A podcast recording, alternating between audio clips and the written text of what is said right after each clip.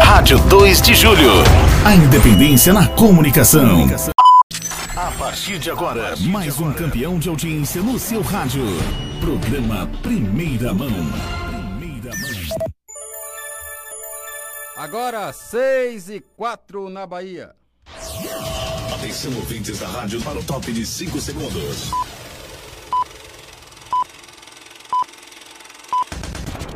Começa agora. Primeira mão. Primeira mão. Primeira mão. As principais notícias do Brasil e do mundo e de Alagoinhas e região. Primeira mão no ar. No ar.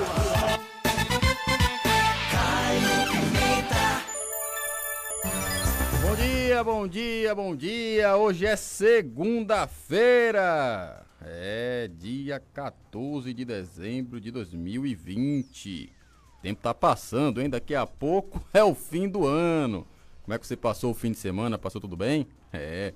Agora inicia-se a semana e você, como sempre, bem informado aqui no programa Primeira Mão. Hoje, infelizmente, não estamos pela rádio Ouro Negro FM. Está havendo aí uma manutenção na torre. O pessoal está aumentando a torre, está aumentando a potência da rádio Ouro Negro FM 100.5. Mas hoje a gente sendo transmitido pela Rádio Web 2 de Julho, pelo Facebook, na página né, da Rádio Web 2 de Julho, também pelo YouTube, no canal da Rádio 2 de Julho, pelo aplicativo Rádio 2 de Julho, Rádiosnet, também você pode acessar, e pelo site www.radio2dejulho.com. Lembrando que depois do programa, né, a edição de hoje vai estar disponível no Spotify, no podcast da Rádio 2 de julho. Lembrando também o nosso número, né? O telefone aqui da Rádio 2 de julho, 759-8215-3927. Vou repetir, 759-8215-3927. Deixa eu dar o meu bom dia pro meu companheiro de bancada, José Gomes. Bom dia, Gomes. Bom dia, Caio Pimenta. Bom dia, Luciano Oliveira, um, Luciano Reis. Um grande abraço a todos vocês que nos dão o carinho e, e o prazer da audiência. E hoje a galera que nos acompanha com um perfil é, um pouco diferente, porque aqueles que é, ouvem sempre a 100.5, fatalmente, a essa altura, já migraram para as diversas plataformas para continuarem né, tendo o privilégio de dividir conosco é, a feitura desse programa. Então, estamos, Caio, há 18 dias do novo ano, né, 18 dias de sepultarmos esse ano que me parece não vai deixar saudades para ninguém, principalmente depois que nós olharmos pelo retrovisor e constatarmos que todo o nosso povo já foi imunizado através da vacina, né, para combater esse vírus maldito que eu espero nos próximos 100 anos não me deparar com isso novamente, viu? É a crença que eu tenho. Verdade, Gomes. Hoje o programa Primeira Mão, né, com novidades, né, o Chico Reis, a partir de hoje fará parte aqui da bancada do Primeira Mão. Né? Já tem aqui o Luciano Reis, já tem você, Gomes, já tem a mim, Caio Pimenta, e agora o Chico Reis e o Toninho César também fazendo parte aqui do programa Primeira Mão. O Chico Reis vai trazer todas as informações sobre o esporte. A partir das 7 horas ele deve estar já com a gente aqui fazendo o bate-bola, principalmente com você, Gomes, né? Vocês que são os especialistas no mundo esportivo aí no futebol agora, né? Já tem já um parceiro bom para debater o esporte. Mas, Caio, veja bem, eu sou aprendiz. Eu me lembro que eu usava aquelas calças curtas, aqueles paletós com suspensório, e o Chico Reis já era veterano nessa área, né? Já fazia parte da ZYC é, 31, se não me falha a memória, a antiga rádio emissora de Alagoinhas, né?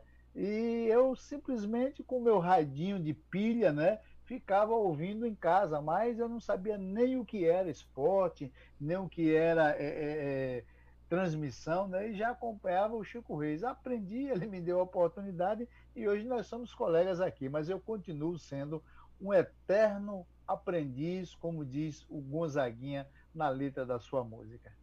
Valeu, Gomes. Agora vamos às manchetes do programa Piramão de hoje, Wesley. A avaliação de Bolsonaro se mantém no melhor nível, mostra a pesquisa Datafolha. A BIM fez documentos para orientar a defesa de Flávio Bolsonaro no caso Queiroz, diz revista Época. Secretaria de Saúde confirma mais 45 casos de Covid-19. Casos ativos em Alagoinhas sobe para 213. Novo secretário de Desenvolvimento Econômico e Meio Ambiente de Alagoinhas deve sair de lista tríplice entregue ao prefeito Joaquim Neto. E governo zera alíquota do IOF sobre operações de crédito até 31 de dezembro.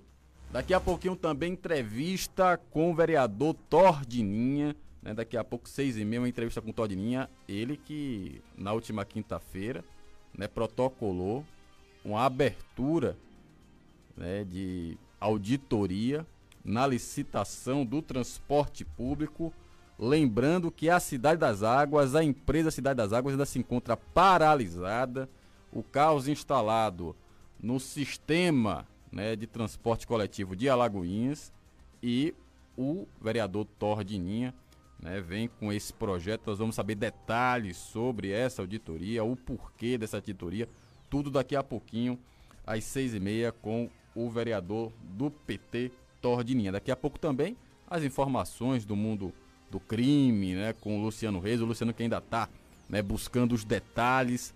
Teve prisão, teve droga no fim de semana, a verdade é essa. Teve batida policial, inclusive, né, com gente aí, Gomes, da alta classe, da alta classe.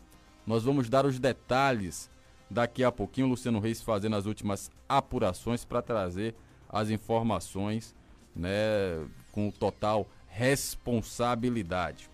Bom, mas começamos trazendo os números aqui da Covid-19 em Alagoinhas. A prefeitura divulgou através da CESAL mais uma atualização sobre a situação epidemiológica do novo coronavírus em Alagoinhas. Ontem, 21 homens na faixa de 16 a 68 anos e 24 mulheres com idades que variam de 9 a 62 anos tiveram o diagnóstico confirmado para a Covid-19. Todos os novos pacientes se encontram em monitoramento domiciliar. No que se refere à UPA de Santa Terezinha, a Secretaria Municipal de Saúde informa que nas últimas 24 horas a unidade realizou 21 atendimentos e 23 coletas de amostras para o PCR. Ainda de acordo com o novo boletim, Alagoinhas registra 213 casos ativos eh, da Covid-19, 259 moradores que aguardam resultado do Laboratório Central eh, de Saúde Pública, LACEN, e a cidade segue com 88 óbitos notificados. Entre os casos ativos, três pacientes estão internados: um no Hospital das Clínicas de Alagoinhas, HCA, um no Hospital do Subúrbio e um no Hospital São Rafael. Nos últimos dias, Gomes, nós não, não temos acompanhado, pelo menos, óbitos né, com suspeita de Covid-19. Os, os registros de óbitos têm sido de meses anteriores, setembro, né, outubro, uh, até início de novembro, mas o que se observa é um aumento no número de casos ativos, né, pessoas que contraem a, a, a doença, mas aqui em Alagoinhas o número de internados baixo, né, apenas três. É, Caio, de qualquer forma, como diz o ditado popular, é uma expressão que eu uso muito, né? Entre mortos e feridos, né? Estão escapando todos, porque embora você já relatou aí fidedignamente o número de casos venha aumentando, mas felizmente o número de óbitos está estacionado. O que nós esperamos é que quando ele é, sair desse estacionamento, ele não venha de uma forma avassaladora, não que o município esteja ocultando essas informações, porque é bom deixarmos claro que essas informações são fornecidas justamente pelo LACEN. O município é o repassador dessas informações. E eu digo isso é, até para isentar o município, se for o caso, porque o que eu tenho dito aqui que me causa estranheza é que a gente é, tem dado aqui informações, nós temos dado informações, às vezes, de óbitos que aconteceram há mais de 60 dias, e isso nos chama muito a atenção, nos deixa com a pulga atrás da orelha, se o governo do estado não está esperando a vacina começar a ser ministrada, para que a partir daí ele comece a diluir os casos e colocar né, gradativamente para não causar mais impacto ainda, até por conta dos erros que ele tem cometido na condução desse processo. Mas vamos aguardar, vamos torcer que nós estejamos errados, que as nossas dúvidas não se concretizem, não é? para que não tenhamos é, muitos óbitos, porque um óbito já é complicado, já é muito triste o fato de você perder um conterrâneo, um ente querido, imagine vários óbitos. Então vamos torcer e pedir a Deus que até que o imunizante que saiu o plano de ação do governo ontem né, seja aplicado e a população imunizada, né, que nós é, não tenhamos óbitos ou que se, os que ocorrerem sejam no menor número possível, Caio Pimenta. Verdade, Gomes. E olha, no, nesse fim de semana, na verdade no sábado, Gomes, a polícia aqui do 4 Batalhão, né, a Polícia Militar, fez uma operação e apreendeu drogas e arma em um bar na cidade de Alagoinhas. A, a, a Polícia Militar, né, o 4 Batalhão, uma, nos enviou uma nota, nós vamos ler aqui. Né, na noite do último sábado, policiais do 4 Batalhão apreenderam arma e drogas em um bar localizado logo após o cemitério Jardim da Saudade, em Alagoinhas. Participaram da ação o coordenador de área e a Companhia de Emprego Tático Operacional CETO. Após várias denúncias de perturbação do sossego no bar supracitado, as guarnições deslocaram para averiguar os fatos. Nas abordagens e buscas foi encontrado um revólver calibre 32 e vários tipos de drogas, sendo 53 comprimidos de êxtase, 38 saquinhos de cocaína, 12 poções e um saquinho de maconha, quatro frascos de substância alucinógenas, chamada MD, droga à vontade, Gomes. Diante dos fatos, dois homens foram presos em flagrante delito por tráfico de drogas e porte ilegal de arma de fogo, além de uma motocicleta envolvida em outro roubo ter sido apresentada à autoridade policial judiciária. A ação da Polícia Militar foi registrada na Delegacia Territorial de Alagoinhas sob ocorrência de número 44.480/2020. Gomes, e aí a gente já tinha falado isso na semana passada. Primeiramente, parabenizar a Polícia Militar pela ação, né? mas eu dizia, né? Não é só nos bairros pobres que acontece isso, não é só com a classe pobre que faz aglomeração.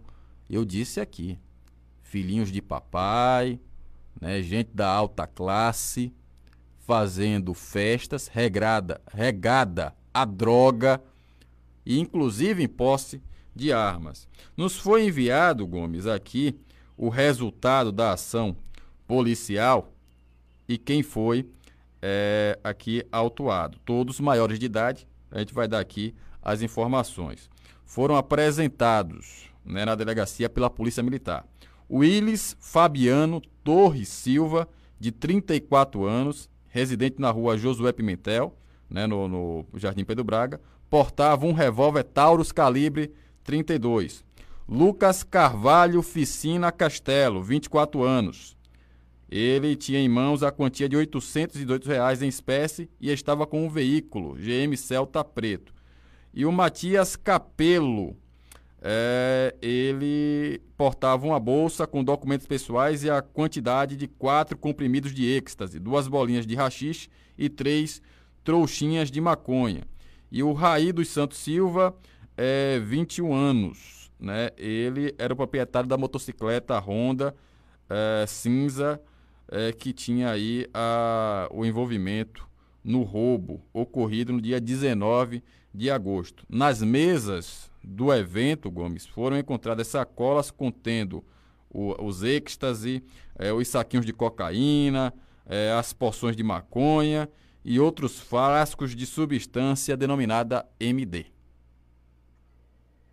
É, Caio, há algum tempo que nós estamos perdendo a queda de braço né, com o tráfico de drogas né, e o crime organizado. Infelizmente, a falta de, de, de estrutura que o Estado deveria promover para facilitar a vida dos entes de segurança, vide polícia militar, que é repreensão, e polícia civil, que é o setor é, de, de, de, inteligência, né, não fosse a ação dessa polícia que, mesmo sem todas as condições, acaba nos dando exemplo, driblando todas as dificuldades e desarticulando muitas vezes né, usuários e tirando de circulação também traficantes, né? mas às vezes fazendo isso, tirando de circulação em um dia, no outro dia a própria justiça colocando-os de volta na rua. O que é lamentável é que uma parcela de quem pratica esse tipo de crime não é, é justamente pessoas que têm, é,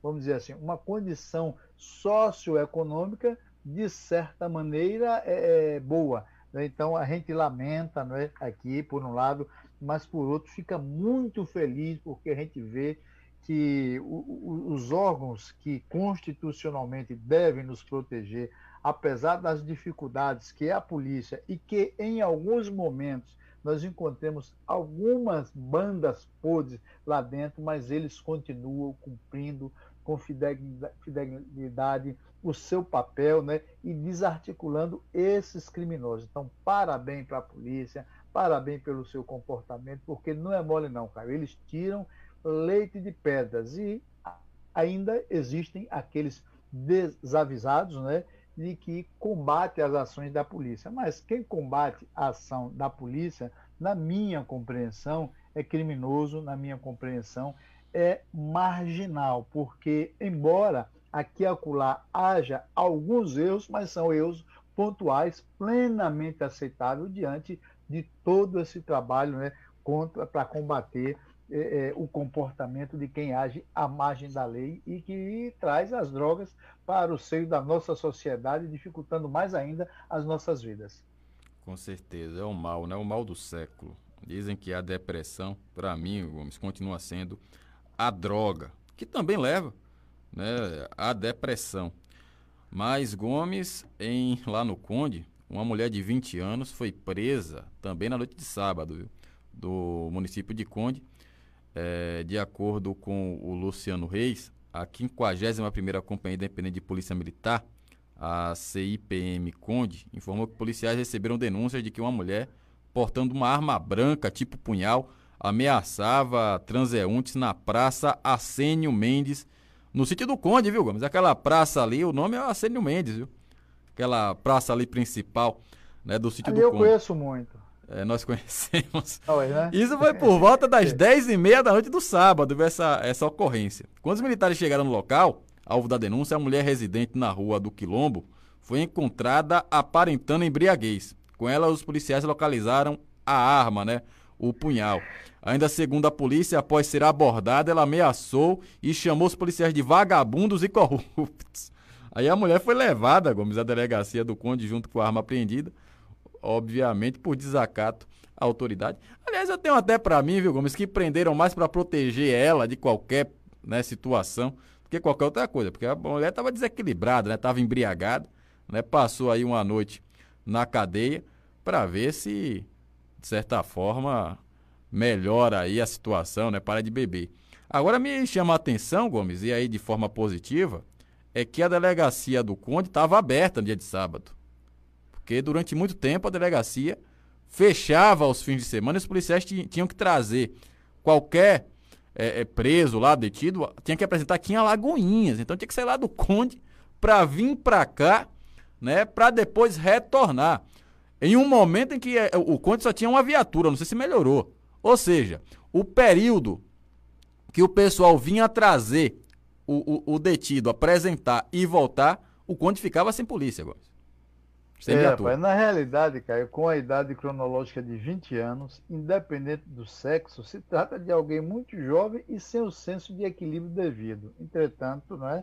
o comportamento das pessoas, independente da idade, tem que ser responsável, principalmente no que diz respeito às nossas instituições de segurança. Então, deixá-la uns dois dias no cárcere, né, para que ela possa curar o porre e aprender a respeitar quem, inclusive, cuida da segurança dela, e você está correto, deve ter prendido justamente por conta dela é, ter segurança, já que ela estava fazendo essa arruaça toda, com certeza vai fazer pensá-la duas vezes antes de repetir a dose, se repetir, se fizer assim no, novamente. E você está certo, né? não deve, não deve ter mais de uma viatura atualmente, não, porque com o sucateamento da, das unidades de segurança do Estado como um todo, a gente não vai esperar que no Conde aconteça isso. Então você sai de lá para vir a Lagoinhas, né, 120 quilômetros, 130 quilômetros, ida e volta, 260, cumprir as formalidades, é uma temeridade, porque acontecendo qualquer mal lá, a população fica exposta né,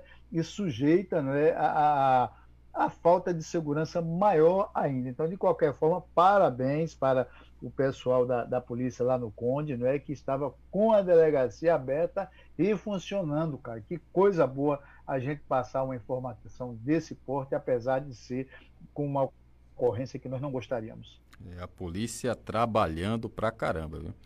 Por falar em polícia, Gomes, a gente vai agora aumentar um pouco, né, no caso, a é, a prerrogativa, digamos. Né? A gente vai agora para uma, uma seara federal, porque a Agência Brasileira de Inteligência, a BIM, órgão do governo federal, produziu ao menos dois relatórios para orientar a defesa do senador Flávio Bolsonaro do Republicanos do Rio de Janeiro, um dos filhos do presidente Jair Bolsonaro, que ainda continua sem partido, a pedir a anulação do caso Queiroz. Os documentos foram revelados pela revista Época, na edição da última sexta-feira. Segundo a época, nesses documentos a ABIN especifica a finalidade de defender FB, no caso Flávio Bolsonaro, no caso da Alerj. A é o Assembleia... 4, é o 3 ou é o 2? Ah, pô, quem sabe, Gomes? Eu acho que é o 3, né? Eu acho que eu... depois eu vou dar uma procurada. FB é o 1, número 1, número 2, número 3, número 4, a gente fica perdido, mas tudo bem que a gente se sintoniza com o passar do tempo. É, o relatório sugere a substituição dos postos em referência a servidores da Receita Federal e traça uma manobra tripla para tentar conseguir os documentos que a defesa de Flávio espera. Os relatórios apontam a existência de um suposto esquema criminoso na Receita para fornecer dados de Flávio que embasassem o um inquérito da rachadinha, desvio de salário de funcionários do gabinete. A autenticidade e a procedência dos documentos foram confirmados à época pela defesa do senador. De acordo com a revista, os relatórios da BIM foram enviados em setembro por WhatsApp a Flávio, que os repassou aos seus advogados. Flávio Bolsonaro foi denunciado pelo Ministério Público do Rio de Janeiro como chefe de uma organização criminosa num esquema de rachadinha, na época em que era deputado estadual, de 2003 a 2018. A Força Tarefa apurou até agora que houve um desvio de cerca de 6 milhões de reais no gabinete de Flávio na Lege. Em nota, a BIM disse que a agência e seus associados não realizam e jamais aprovariam ou tolerariam a utilização da instituição para a produção de documentos voltados para defesas jurídicas de pessoas ou grupos, muito menos para qualquer finalidade diversas da previstas em lei. Situação grave, Gomes. Mais uma vez, o presidente Bolsonaro sendo acusado de utilizar órgãos do Estado né, em favor próprio ou para favorecer familiares. A primeira vez foi o Moro, né, quando pediu a exoneração do cargo de ministro, né, afirmando que o Bolsonaro tentava interferir na Polícia Federal para tentar ajudar aliados políticos. Agora, a revista Época, ligada ao Grupo Globo, né, faz uma publicação informando que o presidente, né, ou a ABIN, né, utilizou aí os seus meios para poder ajudar o Flávio Bolsonaro na defesa. Ah, esse não é o papel da BIM, como não deveria ser o papel dos órgãos de imprensa, sistematicamente estar fiscalizando e buscando né, especificamente elementos que possam sustentar suas denúncias junto à opinião pública, no caso específico da família do presidente Bolsonaro, mas tanto uma parte da imprensa quanto o presidente da República, até o final do mandato, certamente vão estar um atacando e o outro tentando justificar às vezes, um injustificável. Eu quero fazer uma observação aqui que é minha. Até posso compactuar de que algumas pessoas colocadas lá para esse fim possa passar informações, possa né, facilitar alguma coisa, mas não acredito que o corpo funcional como um todo da Receita Federal né, possa estar fazendo, passando essas informações criminosas, porque ao longo desses anos quando surge alguma coisa que saia é, da linha, que seja um ponto é, fora da curva, que são denunciadas e que é, são feitas as averiguações, nós constatamos que os servidores, na sua maioria, nunca se envolveram com isso. Então, eu continuo acreditando nas instituições, continuo acreditando na ABIN e também na Receita Federal. E se houver desvio de informações, certamente eu acredito, é a minha crença, que esse desvio é por alguém colocado lá para esse fim, naquele chamado cargo de confianças, indicado justamente para cumprir um determinado papel, o que não é nenhuma novidade nesse país, mas a instituição como um todo, de forma nenhuma. Igual a polícia. De vez em quando, um, alguém comete um ato isolado e querem culpar a polícia como um todo é por esse lado, quando na realidade nós sabemos que o papel da polícia, é, do ponto de vista constitucional, só tem nos honrados ao longo do tempo. E as denúncias, que às vezes parecem contundentes, quando são verificadas, na sua maioria demonstram que são isoladas ou denúncias vazias. Com certeza, Gomes. E olha, um homem armado abriu fogo durante a apresentação de um coro nos degraus da Catedral de São João, o Divino, em Upper West Side, em Nova York, ontem e acabou baleado e morto pela polícia. Segundo testemunhas, o suspeito, que apresentava ter em torno de 50 anos, usou duas armas de mão e atirou para o ar na escadaria da catedral. É, dois policiais e um sargento, que foram contratados para fazer a segurança da apresentação, estavam no local. Dispararam contra o atirador e o acertaram na cabeça. Baleado, o atirador foi encaminhado ao hospital St. Luke's, onde morreu. O comissário da polícia de Nova York, Demon Cher, saudou aos oficiais como heróis em sua coletiva de imprensa sobre o episódio. Segundo ele, baseado no relato de testemunhas, o atirador gritava: "Me matem!" enquanto atirava. A polícia afirmou que recuperou duas armas automáticas na cena do crime, além de uma bolsa com uma lata cheia de gasolina, uma corda, fios, diversas facas e uma Bíblia. É uma pessoa desequilibrada, Gomes, que poderia ter feito muito estrago no local. Lá a polícia mata primeiro, pergunta depois. Aí eu acho correto, cara. Independente de ter vindo a óbito ou não, todo aquele que adota ou adotar atitudes desse tipo, certamente em qualquer lugar ou país do mundo deve, né, deverá ser abatido sumariamente. Afinal, quem comete atitudes como essa, se não for abatido, colocará em risco a vida de inocentes. Aqui, Caio, no Brasil, é que criminoso acaba se tornando uma vítima da sociedade, né, com apoio principalmente dos direitos humanos e de instituições afins. Então, se o sujeito atentou contra a vida de outro, está armado, a polícia tem que abatê-lo de imediato para não correr nenhum risco. Então, achei interessante esse comportamento e aprovo, sem dúvida nenhuma. Bom, são 6 horas mais 31 minutos, 6 e 31. Aliás, já estamos aqui no estúdio com o vereador Todininha. A gente vai para um rápido intervalo na volta, já com a entrevista com o Tó. O Tó que tem um projeto, né, um, fez um pedido aí de uma auditoria na licitação do transporte coletivo. O transporte coletivo continua deficitário. Quer dizer, já era deficitário com as duas empresas, agora só com uma, Gomes. Tá osso para quem é, utiliza o sistema. Nós vamos tratar daqui a pouquinho desse tema com o vereador Tordininha, no oferecimento de HCA Ainda bem que tem HCA, Hospital das Clínicas de Alagoinhas, você pode confiar. Vamos ali tomar uma aguinha, já a gente volta com entrevista com o vereador do PT, Tordininha. É já volta. Você está ouvindo o programa Primeira Mão. Voltamos já já. Aqui na Rádio 2 de Julho, você fica sempre bem informado. Você está sintonizado na melhor. Ouro Negro FM. O HCA e você, entendendo que o emocional também faz parte da cura. Nossos pacientes de Covid têm desde o início contato virtual com seus familiares. Buscamos juntos vencer. A prática de exercícios é extremamente importante para a saúde física do nosso corpo. Assim como a água tem uma função importante para o organismo, se exercitar é indispensável para manter a musculatura em movimento, gastar energia e fortalecer os ossos e articulações. Além de ajudar na diminuição do estresse, melhora no fluxo de sangue ao cérebro e redução da ansiedade. Praticar exercícios regularmente previne todos esses problemas e também ajuda na recuperação de depressão e autoestima, que são muito muito comuns na sociedade. Mova-se, viva uma vida feliz. A Panificação Central não é apenas uma padaria. A Panificação Central é Delicatessen, restaurante e café da noite com a melhor sopa de Alagoinhas. A Panificação Central fica no centro da cidade. Hotel Absolar, Lavanderia Absolar, Centro Odontológico Absolar. Uma certeza de credibilidade. O Grupo Absolar fica localizado na Rua Dantas Bião, em Alagoinhas.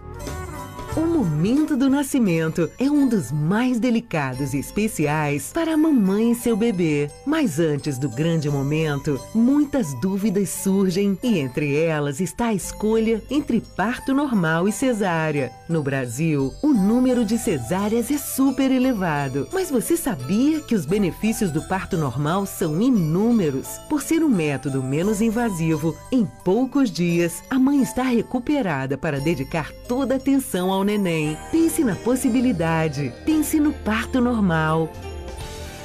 Farmácia Silva Rocha. Há muitas farmácias em Alagoinhas, mas nenhuma tem a localização, preço e atendimento como a Farmácia Silva Rocha. Farmácia Silva Rocha é nossa, é de Alagoinhas. Ligue 3422 5454. Comunicamos aos usuários dos planos de saúde que o HCA está atendendo normalmente a todos que nos procuram, deixando claro que o HCA teve o cuidado de planejar, executar e disponibilizar um espaço e rotinas seguras para o atendimento a coronavírus em ambiente separado da área dos demais atendimentos, conforme preconiza a Organização Mundial da Saúde, OMS. Estamos aqui por vocês. Segundo dados da Organização Mundial de Saúde, o infarto agudo mata cerca de 15 milhões de pessoas por ano. Infelizmente, as causas genéticas que podem levar a um infarto não são possíveis serem alteradas. Porém, uma alimentação balanceada, a prática de exercícios físicos regulares e evitar álcool e tabaco são medidas simples que podem diminuir consideravelmente suas chances de ter o problema. Restaurante Antônios. O melhor restaurante de Alagoinhas. Experimente a feijoada aos sábados no almoço. Restaurante e Pizzaria Antônios. O melhor de Alagoinhas. Agora você vai ouvir nossa web rádio também em sua caminhada, no ônibus e até em seu carro. Isso mesmo, basta instalar o aplicativo Radiosnet em seu celular ou tablet. É de graça. O Radiosnet é o mais leve e rápido aplicativo para se ouvir rádios online e está disponível para Android e iOS no site radiosnet.com. Estamos de volta com o programa Primeira Mão.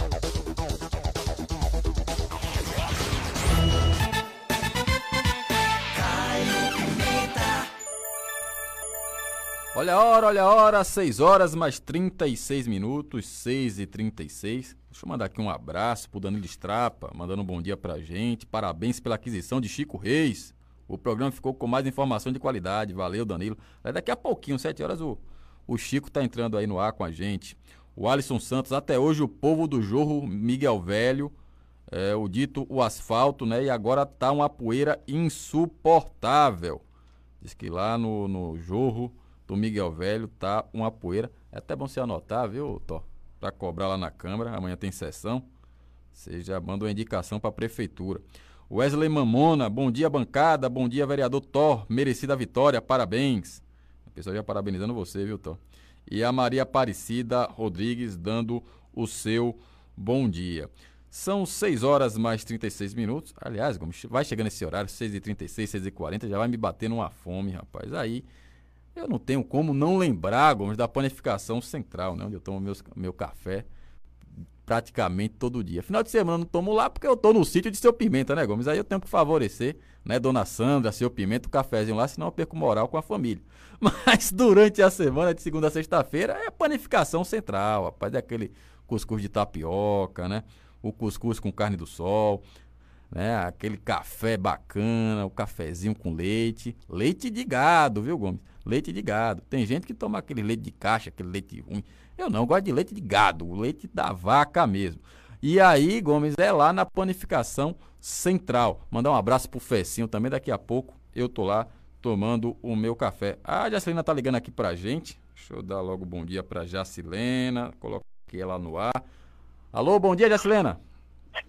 Bom dia, Caio. Bom dia a todos que estão aí no estúdio. Gomes, eh, Luciano, não sei se está por aí, mas Toque já se apresenta aí no estúdio, né? Isso. Meu cordial bom dia e a todos os meus companheiros ouvintes.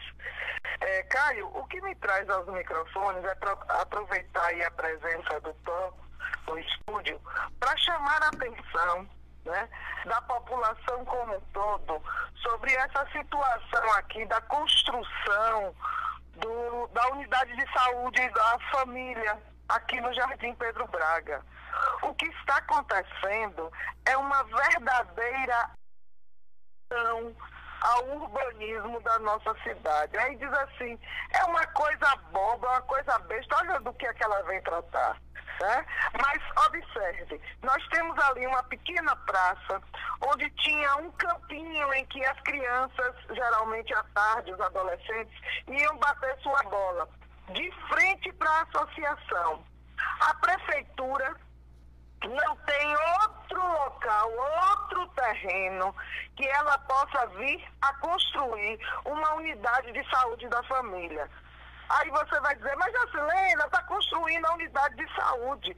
Sim, mas a qualidade de vida, é isso que eu falo do crescimento com desenvolvimento sustentável. Nós temos ali uma pracinha. O que é que poderia, no mínimo, acontecer? Era retirar o campinho, ampliar a praça, colocar materiais esportivos, para que as pessoas em torno do Pedro Braga, do próprio Pedro Braga, do Barreiro, 21 Paraná, pudessem descer para vir fazer os seus exercícios e desfrutar de uma praça. Ele que cuidou tanto das praças de Alagoinhas vem e faz uma agressão dessa, de uma construção de uma unidade. Se faz necessária a construção, se faz, mas ao fundo da, da associação tem área tem área que ele poderia até desapropriar, se caso haja, haja algum, algum dono daquele terreno, ou até mesmo é, é, pegar um pouco do espaço ali da associação que já cresceu o suficiente. Né? Então, assim, o que é que a gente vê? A gente vê um concreto de mais de um metro sendo colocado ali para dividir aquele espaço que foi feito como se fosse uma praça para as crianças brincarem e o restante está sendo jogado completo. Você imagine, Caio, que tem um buraco ali para a construção de uma unidade de, da, da saúde da família. Será que ainda está no início da obra, isso não poderia ser barrado.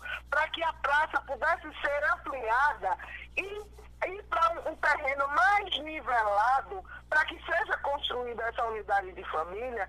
Então é essa a minha alerta que eu quero fazer e chamar a atenção da população como um todo. Nós estamos passando um cheque em branco para esse governo que a gente observa que não tem um planejamento nem de urbanismo para a nossa cidade. Quer dizer, além de ser um apagador de incêndio, de estar no dia a dia, é, só de, é, resolvendo problemas que se apresentam no dia a dia. Faltou água, aí liga para o rádio, aí a pessoa vai e vê o que é está acontecendo com a água. O buraco, o buraco tá, foi feito na, na porta da sua casa, aí a infraestrutura vai e faz. Não existe um planejamento, uma coisa que você veja que é uma coisa palpável, sustentável, para que a gente possa ter um foro, um foro mesmo de discussão para fazer o crescimento e desenvolvimento da nossa cidade. Então, eu quero aproveitar a presença de Tó e que ele venha ver essa obra aqui, que é uma coisa altamente berrante. Você tira o espaço de lazer que possa dar a uma cidade, que também é questão de saúde. Nós estamos vendo aí a discussão de que com a pandemia, com, com a, a, a coisa de ficar em casa, a saúde mental tem sido afetada. Então, quão necessário se faz ter uma praça, uma praça plausível que possa se sentar, bater um papo, levar as crianças para brincar, e aí vai ser construído um paredão em frente à praça, colado na praça, para que a saúde da família tenha o seu abrigo, onde nós temos N terrenos aqui. A prefeitura, durante esses quatro anos, Caio, nunca esteve aqui no Rio Catu, que está ali caindo a, a, aquele, aquele como é o nome que coloca? O corrimão ali da, do Rio É, Catu. a contenção, né? A contenção é. E também dentro do Rio Catu, as plantas, as ervas daninhas tomaram conta que ali não existe mais rio. Você vê aquela água correndo e o mato dentro dele tomando conta. O mato está tomando conta do, do Rio Catu, no centro da cidade, quanto mais aqui no Pedro Braga, que nunca houve limpeza. Então eu, eu só queria aproveitar aí a presença de Tó. Ele já anotou aqui já ele- sua, demanda. isso, é para que ele pudesse fazer é, é, essa vistoria, vir ver. E essa coisa do, da saúde da família ainda há tempo, porque a única coisa que fizeram foi construir um concreto é, cortando a praça de mais de um metro de altura para chegar no nível. Quer dizer, vai ser um prédio que vai descer, porque ali é meio ladeira, então vai para poder chegar no nível. Já fizeram esse concreto, para ver se a gente pode barrar e ver se vai para um lugar mais abaixo. Eu não, quero, não, não, não sou contra a construção da unidade, mas que ela vá para um local que seja de melhor condição para, para a população aqui desse bairro. Um forte abraço e um bom dia a todos. Valeu, Jacilena. Tá aí a informação da Jacilena a respeito lá do posto de saúde ali do Pedro Braga. Eu acho até, vou, vou discordar um pouco da Jacilena, viu, Gomes? Eu acho que não tem que ir nem um pouquinho mais para baixo. Tinha que ir era para cima, porque o posto de saúde é do Santo Antônio, não é do Pedro Braga. E tá cá embaixo, o pessoal tem que descer, né? Ali a turma ali da, da redondeza, descer pro Pedro Braga, fica ali localizado. Eu acho que poderia subir mais, chegar mais perto realmente da comunidade que mais necessita. Mas né, a gente não sabe também dos estudos da prefeitura, mas cabe aí ao Todininho, aí, vereador, né, fazer o seu dever de fiscalizador e ver aí os detalhes da obra.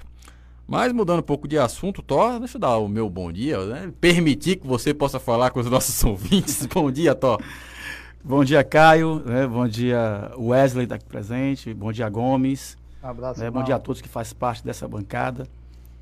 É, eu quero desejar a todos um, um dia de paz, um dia de alegria, não é? E que, é, que a, a paz possa verdadeiramente entrar no- no- nos corações, né? De todas as pessoas e principalmente das famílias que estão cada vez mais aflitas. Verdade. Mas É. Na última quinta-feira, né, eu até vi nas suas redes sociais, você fez a divulgação. Aliás, e muito boa ação, diga-se de passagem, né? um- a divulgação das ações do seu mandato.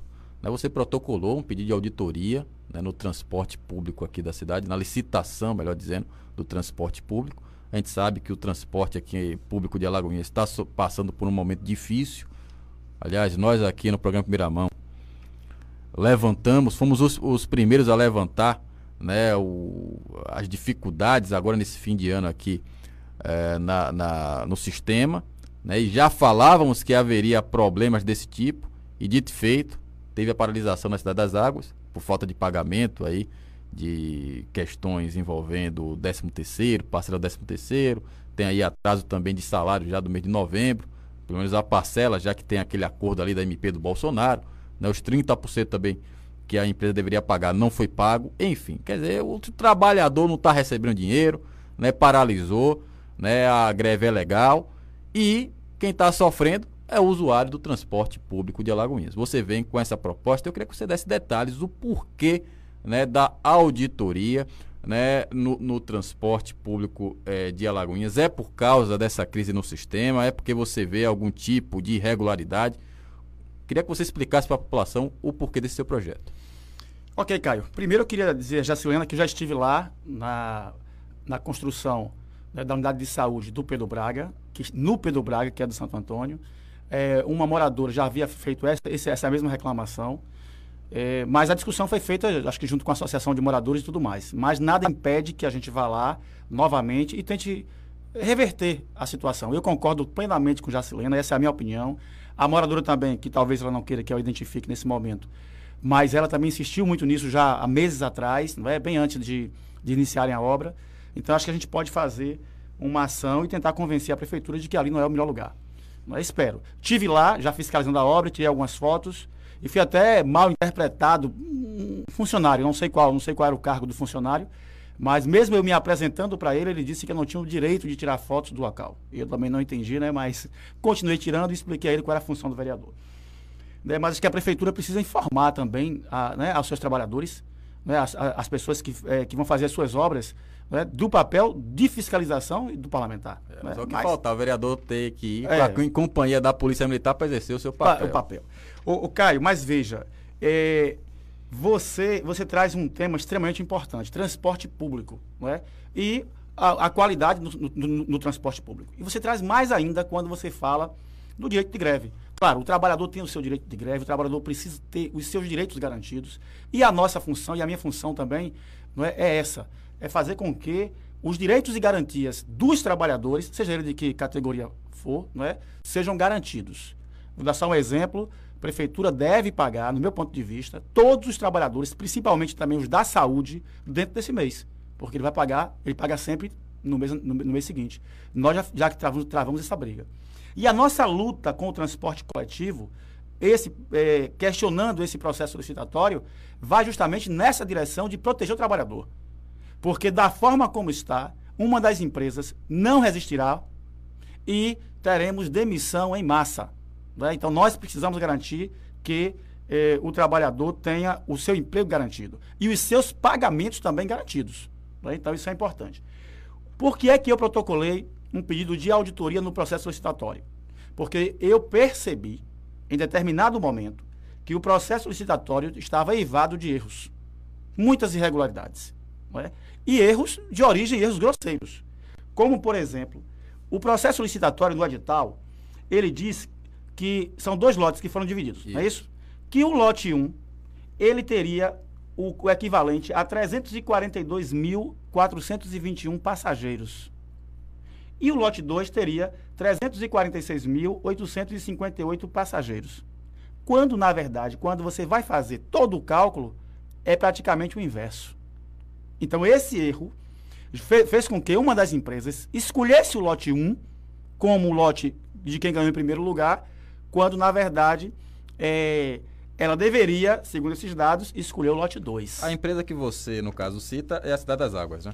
Olha, a cidade, quem ganhou o primeiro lote foi a ATP. Pronto, então a ATP escolhe um lote, mas ela não tem direito de ficar com os dois lotes. Isso. A Cidade das Águas ficou com outro lote. Dois lotes, certo? O que é que acontece? Quando eh, uma empresa ganha, qual é o lote que ela escolhe? O melhor ou o pior? O melhor. O melhor. Pronto, então aqui, segundo o edital, o melhor lote era o lote 2. A empresa escolheu o lote 1. Mas quando eu fui conversar com a SMTT, o procurador da SMTT me disse que quem escolheu não foi a empresa. Quem escolheu foi a SMTT, a, a concedente, que escolheu para ela. Tô entendendo. Quando nós fomos discutimos na audiência pública, o, o- o- cidadão que foi responsável por todo esse processo, ele disse na audiência pública que quem escolheu não foi a SMTT, que quem escolheu o lote foi a empresa. Então ficou essa dúvida. Isso- esse foi um, um dos pontos. Ele não levou também na audiência pública, quando nós fizemos, nós solicitamos, todas as informações e os dados acerca da composição dos lotes, porque eu disse que tinha erro no lote. Ele não levou. E o que é que eu fiz? Eu fiz um requerimento solicitando da prefeitura, da SMTT, como é que foi feita essa composição dos lotes. Até hoje não me respondeu. Três ou quatro meses já tem. Eles tinham três ou quatro dias. Como não me responderam oficialmente, eu fiz, eu fiz mais uma vez um requerimento dizendo, olha, então, se não responderam, se não levaram as informações para audiência pública, é porque tem erro. Aí eu solicitei uma auditoria. Demorou de aprovar o requerimento, mas nós conseguimos aprovar esse requerimento. é? E a Câmara agora vai é, é, estabelecer uma equipe de profissionais para fazer uma auditoria nesse processo licitatório, porque o processo licitatório teve erros, erros grosseiros e erros de origem. E esses erros faz com que uma das empresas que comprou um lote que diria que ela teria em torno de 112 mil, 112 milhões, 381.992, não vai ter isso. Vai ter muito menos. E a outra empresa que teria 110 milhões 944 mil 404 reais, ela não vai ter isso. Ela vai ter um pouco mais. Então, esses erros É, eu, eu, acho que na auditoria você vai encontrar um, um, um, Eu acho até relevante, né, Gomes, se fazer isso, mas acho que você vai encontrar um, um, resultado totalmente diferente. Você vai encontrar as duas empresas não alcançando nem metade disso aí. Isso. Eu acredito. Por mas... conta também, por conta também da pandemia, que isso. reduziu o número de. Claro. Não é? e, por, e por diversas outras questões. Agora, por é? outro lado, né, a gente também tem que falar também da falta de cumprimento é, do, do contrato por parte das empresas, né? Principalmente Cidade das Águas. Aliás, Gomes, ontem eu fiz um, um artigo sobre o problema. A, a SMTT fez uma nota que claramente ela não diz com essas palavras, mas claramente Cidade das Águas causou, fez fraude no processo. Fraude. Por quê? Porque ela foi para licitação, você tem empregado. Ela não desvinculou os empregados da cidade de Alagoinhas para contratar para a cidade das águas. Ou seja, a greve é da aviação Cidade de Alagoinhas. Não é da aviação Cidade das Águas. Mas os empregados utilizados na Cidade das Águas têm um vínculo empregatício com a aviação Cidade de Alagoinhas. Isso é uma coisa terrível, gritante, uma irregularidade gritante. Né? Eu acho até que a prefeitura tem elementos, inclusive, não é nem para intervir. É para justamente fazer o distrato, né? o, o distrato do, do, do, contrato e fazer, inclusive, o contrato emergencial, se for o caso. E refazer a licitação do lote. É o lote 1 ou lote 2? 2. O lote 2. E a empresa que vencer, né, pegar esses funcionários que estão na aviação Cidade de Alagoinhas sem receber o seu salário. Porque a grande preocupação nossa, né, Tó? É com o, o, os rodoviários que estão sem receber seu salário. Trabalharam sem receber e estão passando dificuldades financeiras. Né? Mas, Gomes, vou deixar você à vontade para fazer sua pergunta, seu questionamento ao, ao. É, Caio, mas respondendo a sua indagação, primeiro a pergunta que fica é quem vai querer esse contrato emergencial? Então, nós estamos aí diante de um embrólio muito grande, vai precisar muita habilidade mais da prefeitura, porque se nada disso der certo, o que é que ocorre? O sistema do transporte público volta para ela e não me parece, apesar dela ter a máquina disponível, que ela vá fazer isso bem, pelo menos nesse momento. Então, é, dentre os males, é, o menor me parece que a condição melhor atualmente é a condição justamente das empresas. Ela teria que intervir, teria que trabalhar no sentido de ajudar, fazer uma espécie de parceria, porque de alguma forma o, o sistema pode voltar para a mão dela, porque a concessão é do município. Mas, Todininha, um bom dia para você, um grande abraço para você. Eu fico muito alegre de, com a sua reeleição por conta, não que eu seja simpatizante da sigla, da qual já fiz parte um dia, mas pelo que representa você nessa luta, né, buscando em todos os cantos da cidade aqueles temas que é importante para a sociedade. Quem ganha com o seu mandato não é você. Quem ganha com o seu mandato é a cidade. E eu lamento que o seu mandato voltou sozinho, porque você tinha um, um parceiro, um companheiro seu lá na Câmara, que nós acompanhávamos o trabalho dos dois e vocês conseguiam, de certa forma, se harmonizar e fazer um trabalho importante para a sociedade. E aí eu lamento porque o outro não conseguiu, pelos problemas que enfrentou, né? não conseguiu a reeleição, e isso para a cidade é uma perda muito grande. Mas veja bem, a pergunta que eu quero fazer para você é a seguinte: o processo de auditoria é importante porque você traz à tona tudo o que aconteceu e você já está nos passando alguns elementos aí durante esse período é, que possa ter fugido a legalidade, a razoabilidade, a tudo. Mas é um processo que leva tempo, né? é um processo que leva tempo. E nós estamos com o embrólio na mão hoje, 14 de dezembro, né? daqui a mais é, 14 para 25, daqui a mais 11 dias nós estaremos no Natal. É justamente um período de efervescência do comércio, e nesse período de efervescência do comércio, a tendência é que, no meio de todas as dificuldades da pandemia, o comércio puder, possa ou pudesse né, se recuperar um pouco dos baques que sofreu durante todo esse tempo. E aí, com o problema de greve no, no setor de transporte e com a possibilidade de um colapso total, essa condição piora mais ainda. Então eu entendo que, eu já falei isso aqui, que o município tem que trabalhar a curto, médio e longo prazo para resolver isso. Só que, independente dele trabalhar o médio e o longo, que isso fatalmente acho que deverá ser feito, tem que se trabalhar de imediato o curto. Como é que você vê isso? Qual a contribuição? Quais as ideias que você tem como legislador de, de, de dar sua contribuição também, porque o seu papel é esse também, não somente fiscalizar, mas dar a sua contribuição para que esse problema, de certa forma, possa ser amenizado ali na Câmara, principalmente que nós estamos a poucos dias do recesso. É, obrigado, Gomes, né? Eu sei da sua felicidade, da amizade que a gente tem, né? Agradeço a todos que ficaram felizes com a nossa, nossa eleição. É, a questão do transporte público não é uma questão simples, é uma questão complexa. Então, você não vai ter nunca uma resposta, uma solução simples. Mas a primeira solução, Gomes, é, e todos vocês que nos, nos ouvem, nos assistem pela rede social, é justamente essa do processo licitatório, que não vai levar tanto tempo. Não é? Por quê? Porque o processo licitatório deu a uma empresa um valor muito maior do que o que estava no edital e a outra empresa um valor muito menor. Então ela começou a arrecadar muito menos. Deixa eu deixar bem claro. Linhas que eram boas, ficou para uma empresa, e linhas que eram ruins, que arrecadam um pouco, ficou para outra empresa. Então a empresa arrecada cada vez menos e a outra cada vez mais. E o edital de licitação diz, diz que os dois lotes têm que ter um equilíbrio econômico e financeiro. Ou seja, não há o equilíbrio econômico e financeiro, os dois são parecidos, iguais, só no edital. Na prática não é. E aí eu peço a Caio que você pode solicitar da, do Sindete Cura todas as arrecadações dos últimos meses, de 20 de agosto, quando começou esse processo, para cá. E você vai ver a discrepância entre umas linhas e outras linhas. Um lote e outro lote. O que uma empresa arrecada e o que outra arrecada. Isso dificulta. Esse é um dos pontos. A gente resolve esse ponto. O segundo é que tem que ter agora. É, a, não, não, não digo a mão forte do Estado, porque o prefeito parece que largou um pouco de mão, mas a prefeitura precisa entrar junto com o sindicato, junto com os trabalhadores e as empresas, e uma representação também do Poder Legislativo, e buscar uma solução mediada, porque há solução para isso. Há solução mediada. A empresa tem condição de trabalhar, tem condição de pagar, mas tem condição de acordar.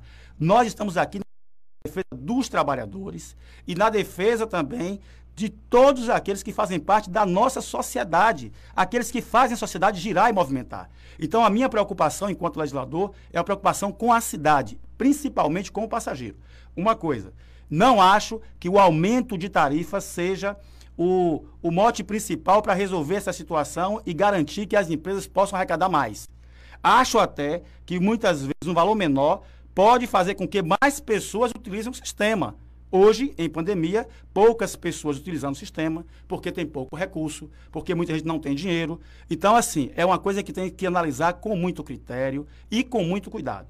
As soluções existem, agora todos devem estar dispostos a contribuir, a ajudar, a resolver essa situação do transporte público no, no município. Mas, principalmente, o prefeito que tem feito ouvido de mercador, não tem dado a devida atenção a essa, a essa problemática e tem deixado que outras pessoas decidam quando a decisão principal deve ser dele.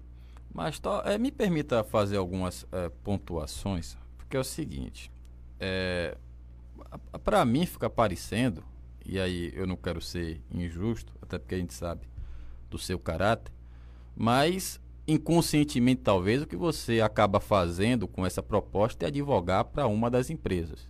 E vou lhe dizer por quê. É, você fala que uma das empresas teve prejuízo com a licitação e isso ensejaria uma auditoria. A empresa seria a Cidade das Águas. Mas a própria ATP só não passa pelo mesmo problema porque os donos colocaram dinheiro. Inclusive eu falei aqui, colocaram 50, 150 mil reais para pagar a primeira parcela uh, da, da, do 13 terceiro e devem colocar mais dinheiro para pagar a segunda parcela, porque o, o sistema como um todo não se remunera. A própria SMTT ofereceu as linhas da, da Cidade das Águas para, de forma é, emergencial, a ATP rodar, e ela se negou, porque disse que ela já tem prejuízo, e se adquirir mais linhas, vai ter mais prejuízo. Então a questão é que, pelo visto, todas as linhas é, apresentam prejuízo.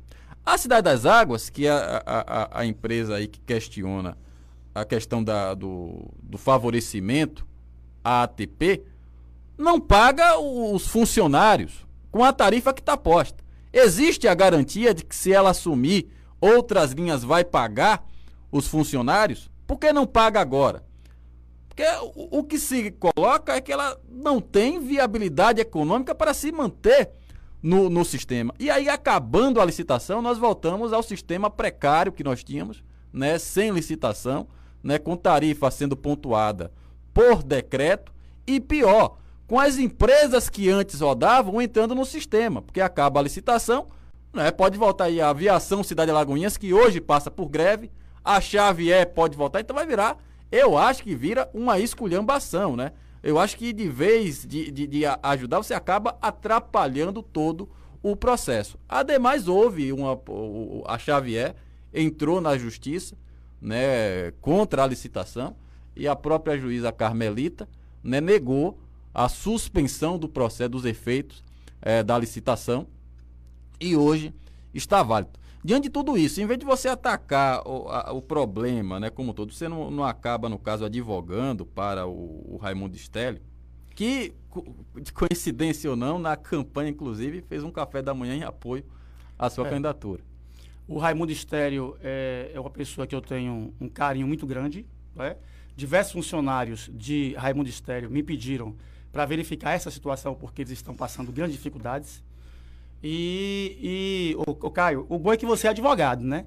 E você sabe que é, quando há, quando não há a legalidade dentro de um processo e quando há vício de origem dentro de um processo, ele cabe recurso em qualquer tempo. Sim, não é? claro. E eu, enquanto legislador, enquanto vereador da cidade, é, quando eu questiono o processo licitatório, eu estou questionando a legalidade dele.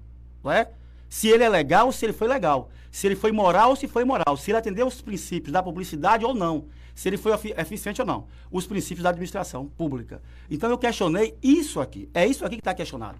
Agora, claro que como tem uma empresa que ela foi injustiçada dentro do processo licitatório, todo o discurso ele deve ir, ele vai numa direção de parecer que eu estou protegendo ou tentando defender uma organização uma, uma, uma empresa em detrimento da outra. Não acho isso. Eu acho que tanto a ATP quanto a empresa Cidade das Águas, elas devem ter os seus direitos garantidos né, dentro do que foi previsto no edital. Nós vamos ter um sistema é, público de transporte bom, é, que venha atender muito bem a nossa população, quando as duas empresas tiverem a possibilidade real de fazer o seu trabalho com, com dignidade. Por exemplo, o número de veículos foram reduzidos. Tinham três empresas, existiam 77 veículos. Com duas empresas, o que existem são, são agora 62 veículos. Ou seja, mas porque é, foi prometido e garantido que o sistema teria, a partir do, do, processo licitatório, todo um processo de tecnologia que favoreceria as empresas a terem um número menor de veículos. É, mas também tem os ônibus novos, né? Um debate como esse, você avalia mesmo que eu estou defendendo uma organização ou outra? Um debate como esse, um debate técnico, um debate claro, um debate de que houve erro num processo de licitação, que foi um, é, um, um, um grave equívoco contra a administração pública, feito por uma instituição pública que estou denunciando, e você acha que o principal aqui é, é, proteger ou defender uma organização, uma empresa? Será que não é defender o que é justo, o que é legal? Será que não é defender é, contra. É, combater a injustiça? Será que não é defender os empregos dos, dos trabalhadores, que me procuraram diversos deles, da cidade de Alagoinha?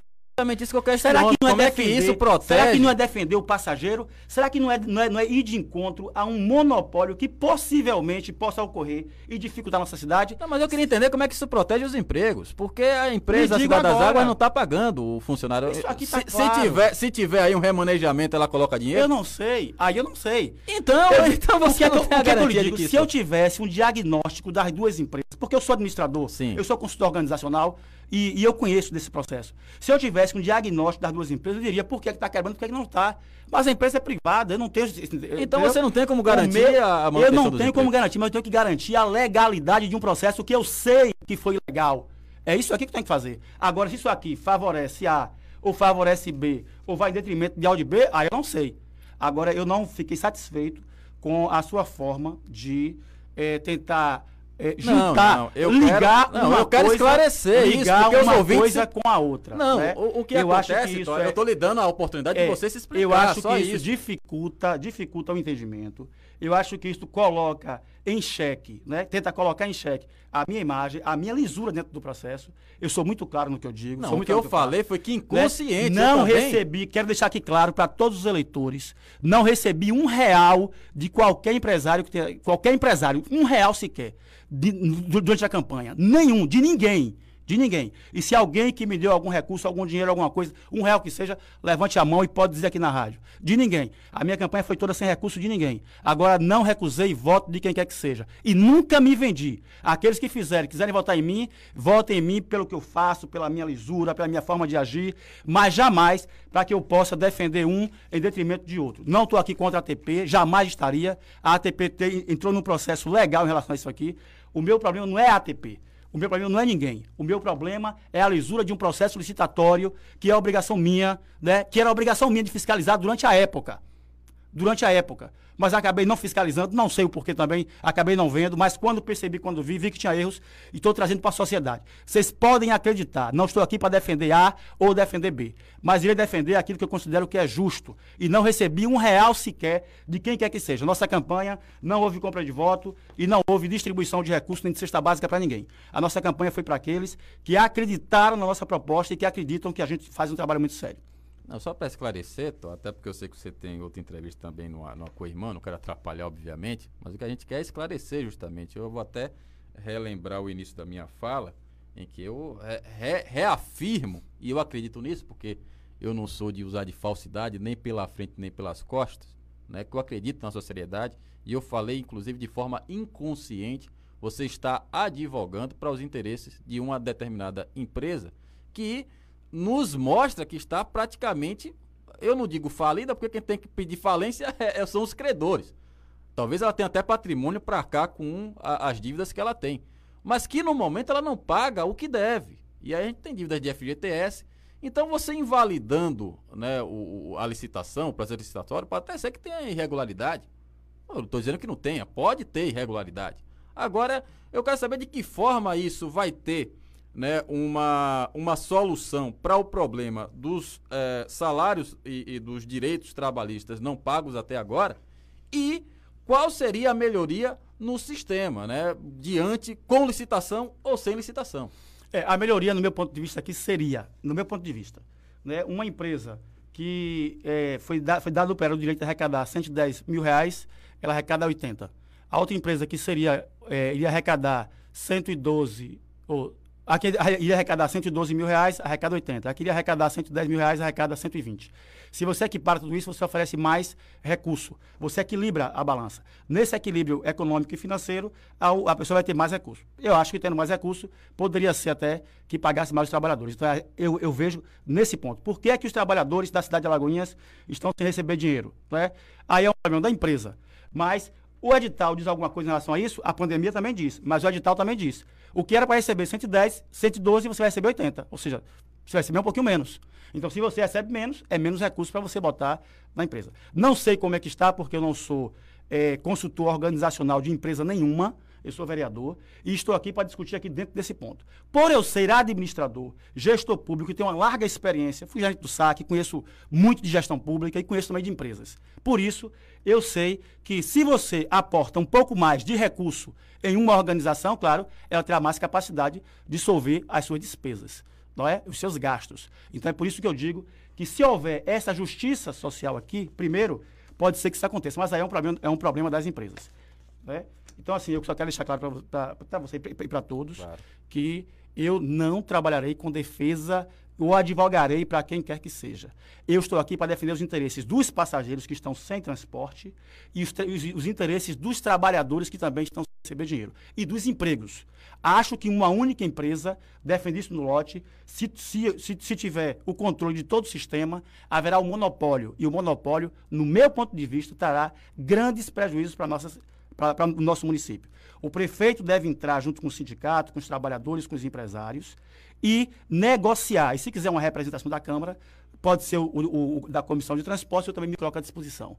Estou disposto a negociar pela minha cidade, não por A e nem por B. estamos discutindo aqui uma, é, o melhor para a cidade. Né? É, é, só para concluir, tô abusando um pouco, claro, da sua permanência aqui. aqui, mas é só para isso. Você, você acredita que exista aí, possa existir um conluio entre a ATP e a Prefeitura de Alagoinhas para assumir sozinha o sistema, se aproveitar dessa cria da Cidade das Águas e, de certa forma, ter sido beneficiada na licitação já pensando nisso tudo? Não acredito. Eu advogo inicialmente que o que houve foram erros, não é? E eles, inicia, e eles, depois que perceberam que tem erros, eles não estão querendo assumir. Né? Poxa, nós erramos e prejudicamos alguém. Acho que foram erros.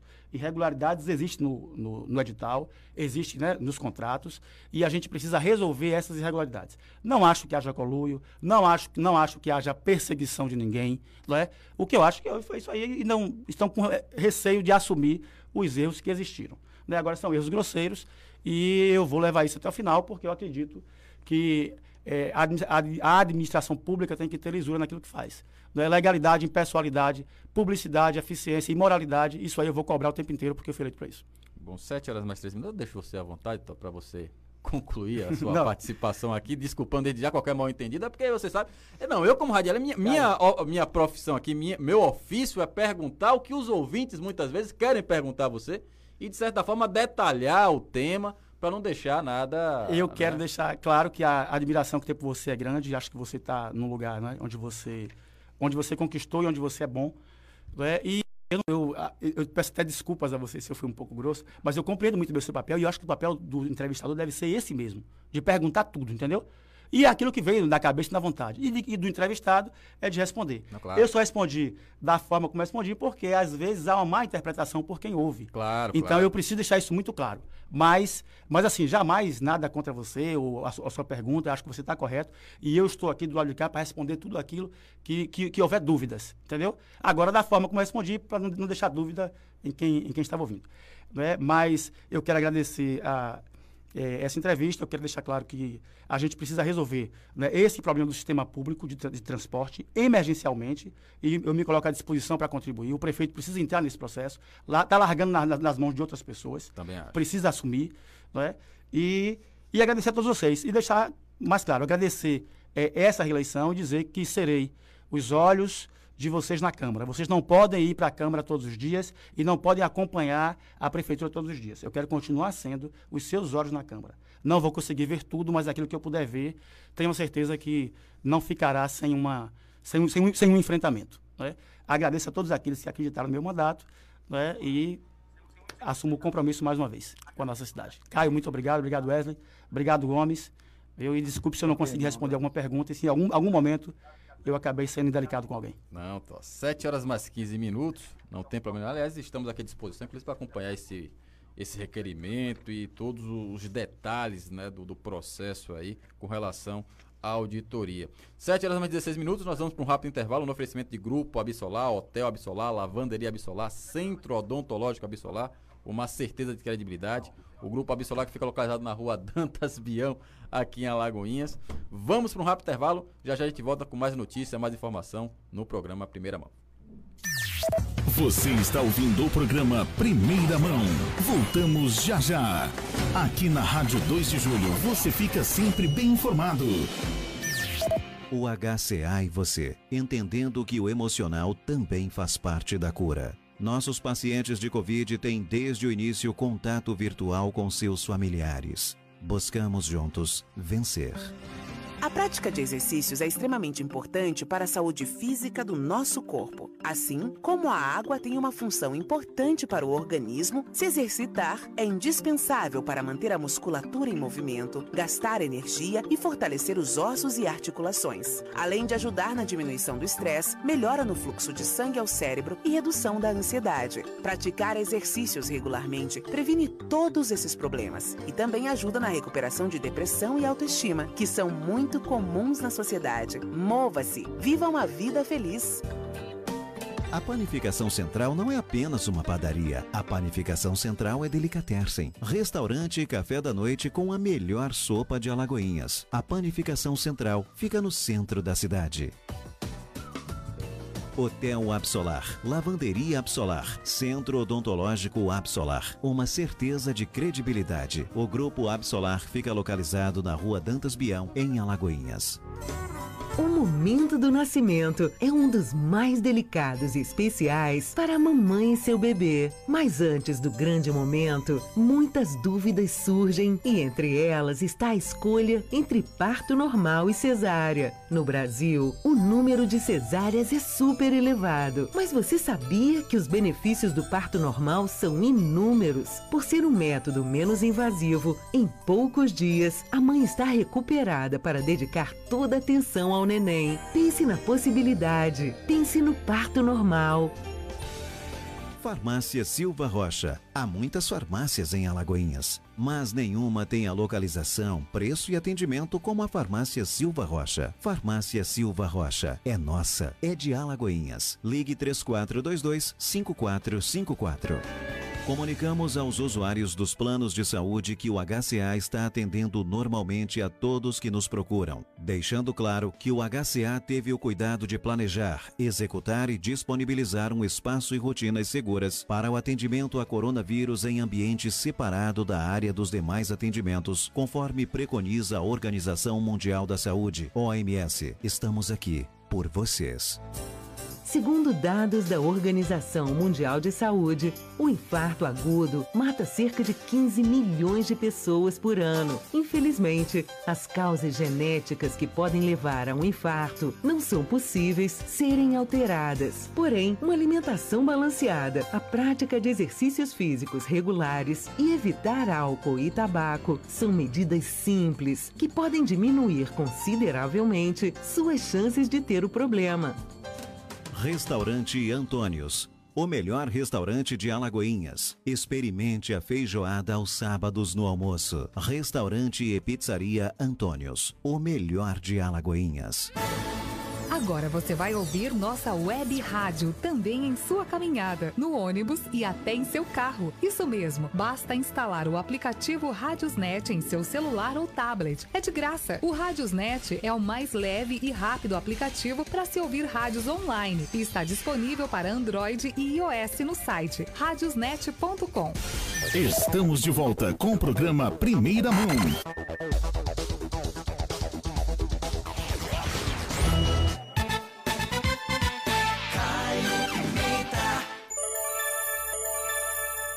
Olha a hora, olha a hora, 7 horas mais 20 minutos, 7 e 20 estamos de volta. Aqui tem muita gente aqui comentando é, pelo Facebook. O Marley Mello dizendo bom dia, meus amigos. Por qual motivo ou quais motivos que a empresa em questão está passando por essa situação?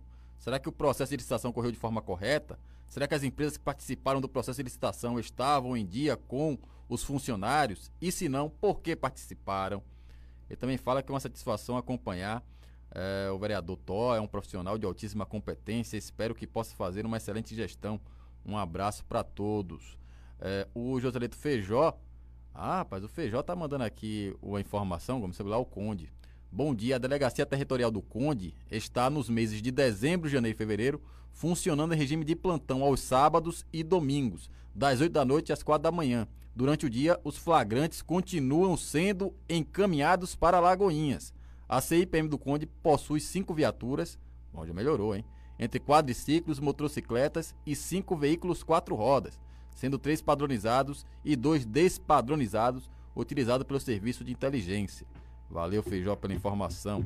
Mandar um abraço também pro Leonardo Reis, João Muti e o Manuel Francisco, que está acompanhando a gente em São Gonçalo, no Rio de Janeiro, mandando um abraço.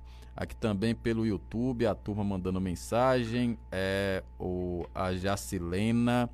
É, Caio, peço minhas desculpas ao vereador por não tê-lo parabenizado pela sua recondução à Câmara Municipal de Alagoinhas. O José Galdino também manda um bom dia. Ele fala que o problema lá no Rio Catu não são as ervas daninhas, são as baronesas. É um tipo de planta que purifica as águas dos rios e se retirá-las, este vai virar um pinicão fétido. Uh, mandar um abraço também para Ana Paula Santos e a Tânia Cruz está perguntando o que é está acontecendo com a transmissão da Ouro Negro. A Ouro Negro está tá passando por uma questão de, de manutenção na torre, né? Então, para aumentar a potência e o alcance, amanhã já estamos de volta pela Ouro Negro, né? Com um sinal melhor, e para muito mais gente, né? Diga-se de passagem. Mas agora, 7 horas mais 22 minutos, a participação dele no programa de hoje, Chico Reis. Seja bem-vindo e um bom dia, Chico. Chico Reis. Muito bom dia, Caio. Bom dia, José Gomes. Bom dia a todos que fazem ou ouvem esse belíssimo programa. É uma satisfação muito grande me integrar a essa equipe e, consequentemente, abrir uma perspectiva poderosa de voltar a aprender é, com vocês e com os ouvintes também, que tem um sistema de interação muito próprio, né, muito peculiar, mas de qualquer maneira que agrada a todos nós. O que mais admiro numa participação radiofônica, Caio, é o respeito. E como isso existe, aí existe em quantidade, o que é muito bom, né? É, eu me sinto feliz, contente inteiro em participar com vocês de qualquer empreitada, porque tenho certeza que o grande vitorioso, além do ouvinte, que será muito bem informado e com a verdade sempre em primeiro lugar, eu sempre terei uma oportunidade nova de aprender mais um pouco. Por isso, gostaria de começar agradecendo ao bom Deus de me permitir com saúde participar com vocês, agradecer aos ouvintes que já enviaram, inclusive alguns votos, devem ser amigos, evidentemente, a quem o coração estreita e os braços alargam para um abraço, e eu a vocês principalmente pela tolerância em me receber e essa condição contínua de continuar me ensinando. Bom dia a todos, um prazer muito grande estar com vocês. Aliás, amigos só não, amigos e fãs, viu, Gomes? E de nossa parte, a gente agradece você contribuir com sua experiência, claro, e seu compromisso com o esporte aqui no programa Primeira Mão. Mas vamos ao trabalho, né? O que é que temos de novidade para hoje no mundo esportivo, Chico? Pois é. Hoje nós teremos até jogo, jogo Caio. Nós é, vamos ter hoje um jogo pela Série B. Mas antes de falar nisso, desse jogo, de qualquer maneira, o jogo é em, em Ponta Grossa. O operário de Ponta Grossa enfrenta a equipe da Ponte Preta, que deixou o G4 e luta incessantemente para voltar. Esse jogo será às 20 horas de hoje, no estádio Germano Krieger, em Ponta Grossa, no Paraná. Mas gostaria de voltar um pouquinho à sexta-feira. Não deixa saudades em ninguém a última sexta-feira, quando o nosso representante, o Atlético de Alagoinhas, foi eliminado da Série D ao perder para a equipe do Goiânia por três tentos a dois. O Atlético que inaugurou o placar. Aos 20 segundos saiu na frente com o gol do Felipe e permitiu a virada ainda no primeiro tempo, quando a equipe do Goiânia fez dois gols, gols de do Gaia, né, de, que empatou, e o William é, que terminou fazendo o gol que coloca, colocou o Goiás à frente no primeiro tempo. No segundo tempo, nós tivemos a, a, o Caio Wilker, excelente jogador do Goiânia, que fez o terceiro gol, e o Jean, que diminuiu ainda no segundo tempo, mas infelizmente não deu para o Atlético chegar ao empate, que era sonho de todos nós, é, chegar a esse empate e tentar avançar. De qualquer maneira, o Atlético, no meu entender, teve uma boa participação para as dificuldades que o Atlético passou na Série D. Me parece que a diretoria foi premiada com essa atuação. O Atlético é evidente que todos nós gostaríamos que o Atlético se classificasse e chegasse lá, mas infelizmente não deu a times também. Para você ter uma ideia, o Atlético foi fundado aqui em 1970. E nós tivemos, é, eu estava presente, inclusive naquele salão ali na, na, na Praça não, não foi no Cid Barros, foi naquele salão em cima da barbearia estudantil. E eu estava presente ali no dia da fundação, foi um momento de glória. Agora na década de 70, mas o Goiânia foi fundado em 38, portanto tem uma tem uma estrada muito longa aí antes do Atlético e a gente não pode desprezar nem desrespeitar essa tradição que conta muito no futebol. De qualquer maneira, as esperanças ainda estão vivas agora com a atenção voltada para a Copa do Nordeste, já que no, na próxima quarta-feira nós teremos o Atlético de Alagoinhas enfrentando um tradicionalíssimo rival, que é o Botafogo da Paraíba, que em outras oportunidades já eliminou também o nosso querido Carcará. Nós teremos quarta-feira, dia 16, às 19h30, aqui no Carneirão. É pena que a torcida não possa participar desse espetáculo, porque eu tenho certeza que seria o 13º jogador da equipe do Atlético, empurraria o Atlético para a frente, mas de qualquer maneira, vamos com as esperanças recrudescidas, um técnico novo, motivado para esse jogo da próxima quarta-feira, porque na outra quarta o Atlético faz o jogo de volta lá em João Pessoa, é, no, no estádio Almeidão. O Atlético joga às 21h30, né? no dia é, 22. Então, meus amigos, é, é, toda a atenção voltada para o nosso querido Carcará, que nos representa, né? e o que nós esperamos e estamos torcendo é que o Atlético consiga entrar na Copa do Nordeste verdadeiramente, para quem sabe oferir melhor resultado financeiro, já que faz muita falta, e a gente tem uma série de compromissos para o ano é, 2021. A minha confiança no Atlético continua de pé. E a sua, meu companheiro José Gomes, a quem tenho o prazer de abraçar nesse momento. O Gomes está tá com o áudio desligado. Mas é... Um abraço, Chico. um abraço, Chico. Um abraço, Chico. Seja bem-vindo, né? Seja bem-vindo para abrilhantar mais esse programa. E o velho aluno aqui, apesar de ser mais jovem de idade, sempre aprendendo, né? Claro que é, Sócrates já dizia, só sei que nada sei, eu continuo nessa, mas com você aí por perto, certamente eu vou, ao final do programa, estar sabendo é, é, é, muito mais. É lamentável, o atleta se desclassificou, mas como você disse, cumpriu com o seu papel, de certa forma, é se preparar para a Série D novamente em 2021, trabalhar, como você já disse, para tentar fazer a diferença nesses dois jogos contra o Botafogo da Paraíba, né? E a gente garantir o calendário cheio em 2021 na Copa do Nordeste, Chico. Mas o, o, o nosso outro representante, o Bahia, com a derrota de 3 a 0, se aproximou cada vez mais, se aproxima cada vez mais da zona de rebaixamento.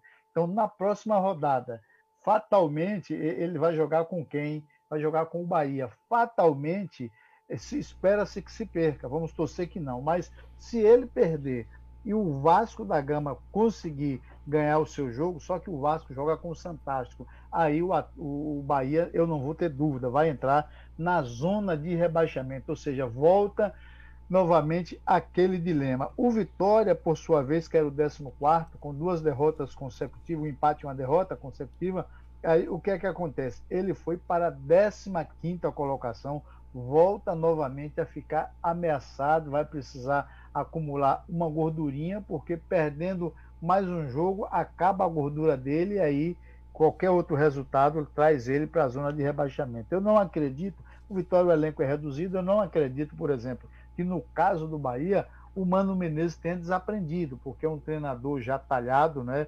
já que nós todos conhecemos, venceu tudo o que disputou. Agora, me parece, Chico, que falta jogador de qualidade para o Bahia para que ele possa trabalhar. Então, não há bom treinador sem um material adequado na mão, um artesão que possa trabalhar sem que tenha sua matéria-prima disponibilizada de qualidade, porque aí é malhar em ferro frio, companheiro.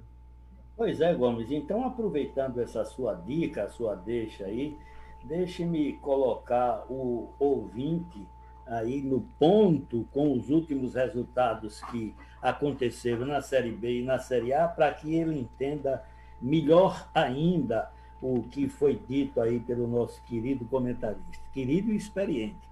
Na Série B, ontem, nós tivemos o Botafogo de Ribeirão Preto é, empatando com a equipe do Náutico, veja bem, né? jogo de desesperados. Ambos estão no Z4, arriscados aí a cair para a Série C e lutando desesperadamente para se salvar. Quem se deu bem foi o Brasil de Pelotas, que parece que está na recuperação e aplicou 3 a 1 no Guarani. O Guarani que oferecia uma franca recuperação, ia muito bem, mas ontem submergiu diante da equipe do Rio Grande do Sul. Com isso, nós temos, Gomes, assim, os números da tabela, não vamos falar sobre tudo, mas apenas o que nos chama a atenção. Em primeiro lugar, a Chapecoense, que parece que definitivamente carimbou é, o seu passaporte. 50 pontos tem a Chapecoense,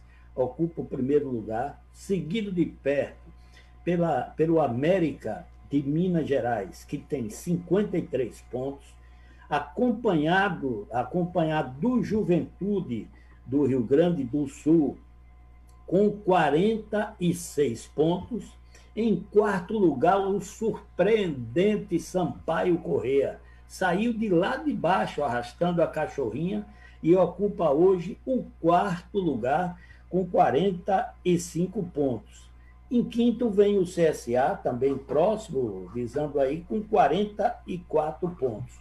O Cruzeiro, que começou é, muito mal e depois que o Filipão assumiu, deu uma arrancada e nós até acreditávamos, diante dos primeiros resultados, que o Cruzeiro poderia é, cometer essa façanha de chegar à classificação é, está no 11 lugar, alguns, ah, depois de alguns tropeços, mas diante da vitória do nosso representante, o Esporte Clube Vitória, na última sexta-feira, o Cruzeiro foi para 33 pontos e ocupa a 11 colocação. Enquanto o nosso querido rubro-negro, o Gomes já falou aí, está na antessala do Z4. Né? Quem toma conta da porta do Z4 é o Figueirense que vem de uma vitória surpreendente e assumiu a 16ª colocação. O Vitória é 15 com 33, o Figueirense é 16 com 31. Enquanto no Z4,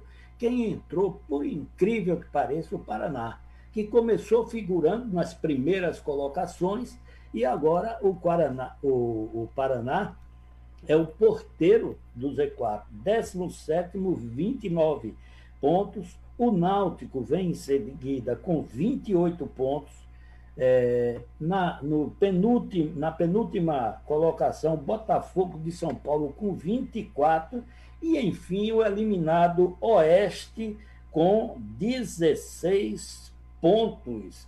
Esse é o atual panorama da Série B. E para deixar, é, acredito que já está no horário, né? Eu é, falar da Série A, da classificação da Série A, é, dos os resultados de ontem, para deixá-los bem à vontade, Caio Pimenta. Ontem nós tivemos o Flamengo aplicando 4 a 1 na equipe do Santos.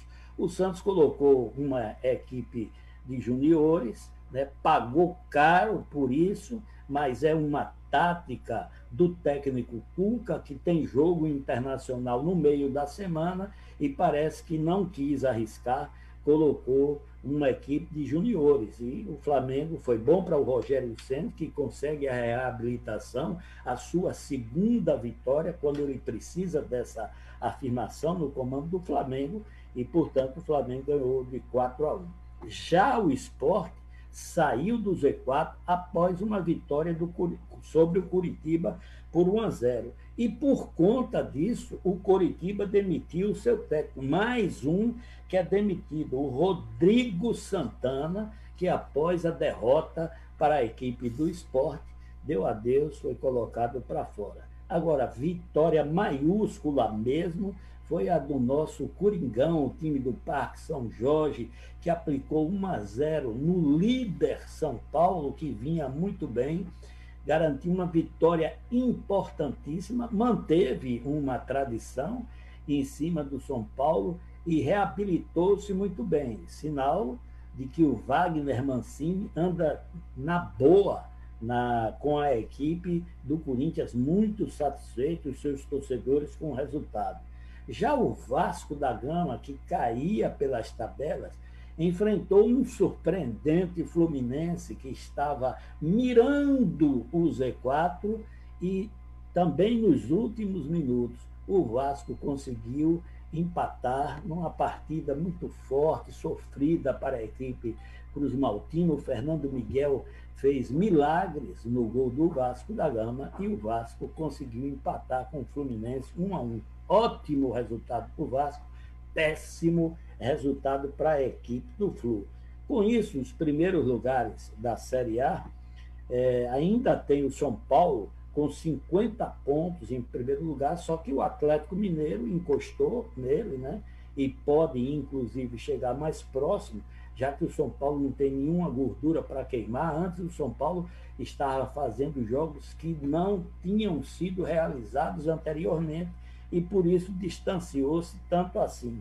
E o Atlético, o São Paulo tem 50, o Atlético Mineiro tem 46, o Flamengo, com a vitória de ontem, garantiu o terceiro lugar com 45, ele manteve o terceiro lugar. O Palmeiras, com 3 a 0 no Bahia, que o Gomes falou muito bem aí, ainda no primeiro tempo, 3 a 0 no primeiro tempo, não tomou conhecimento. O Palmeiras continua em quarto lugar com 41, seguido do Internacional também com 41, o que é, a grande diferença entre um e outro para a ocupação do espaço é que o Palmeiras tem uma derrota a menos do que o Internacional. O Bahia ó, é porteiro da zona. Desculpe essa expressão, uma expressão oh, ruim, nós não gostaríamos de falar, mas depois da derrota de ontem, o Bahia passou a ocupar o 16 lugar, com o mesmo número de pontos do esporte, que também tem é, 28. Só que o esporte tem um gol a menos, sofreu 12, enquanto o tricolor de aço sofreu 13. E ali na rabeira, no Z4, nós temos o Vasco em 17, subiu ontem para 25 pontos. O Curitiba com 21 é o antepenúltimo lugar. O penúltimo é o Goiás, que surpreendentemente empatou com o Grêmio e deixou o Botafogo, o nosso querido Botafogo de futebol e regatas, no último lugar, também com 20 pontos. Tanto Goiás quanto o Botafogo com 20 pontos só que a grande diferença é que o Goiás já fez 25 gols e o Botafogo apenas é, 23. Então, meus amigos, é, o que nós temos de surpreendente aí na, na Série A é exatamente a derrota do Bahia e essa vitória do Coringão Gomes, que encheu a medida. Eu até diria, se você fosse torcedor do Corinthians, hein, Gomes? Você não deveria ter dormido ontem à noite. Que vitória, amigo. Verdade, viu, Gomes? Se você não fosse torcedor. Se, aliás, se você fosse torcedor né, do Corinthians, Fé Maria. Mas valeu, Chico. Obrigado por sua participação hoje, trazendo detalhadamente aí os resultados do fim de semana, as análises dos jogos. Você, como sempre, né, uma figura perspicaz naquilo que fala. Um abraço, Chico. Muito obrigado, Caio Gomes. Você, querido amigo ouvinte, novamente amanhã estaremos renovando essa alegria do contato com vocês. Até lá e Deus proteja a família lagoinense.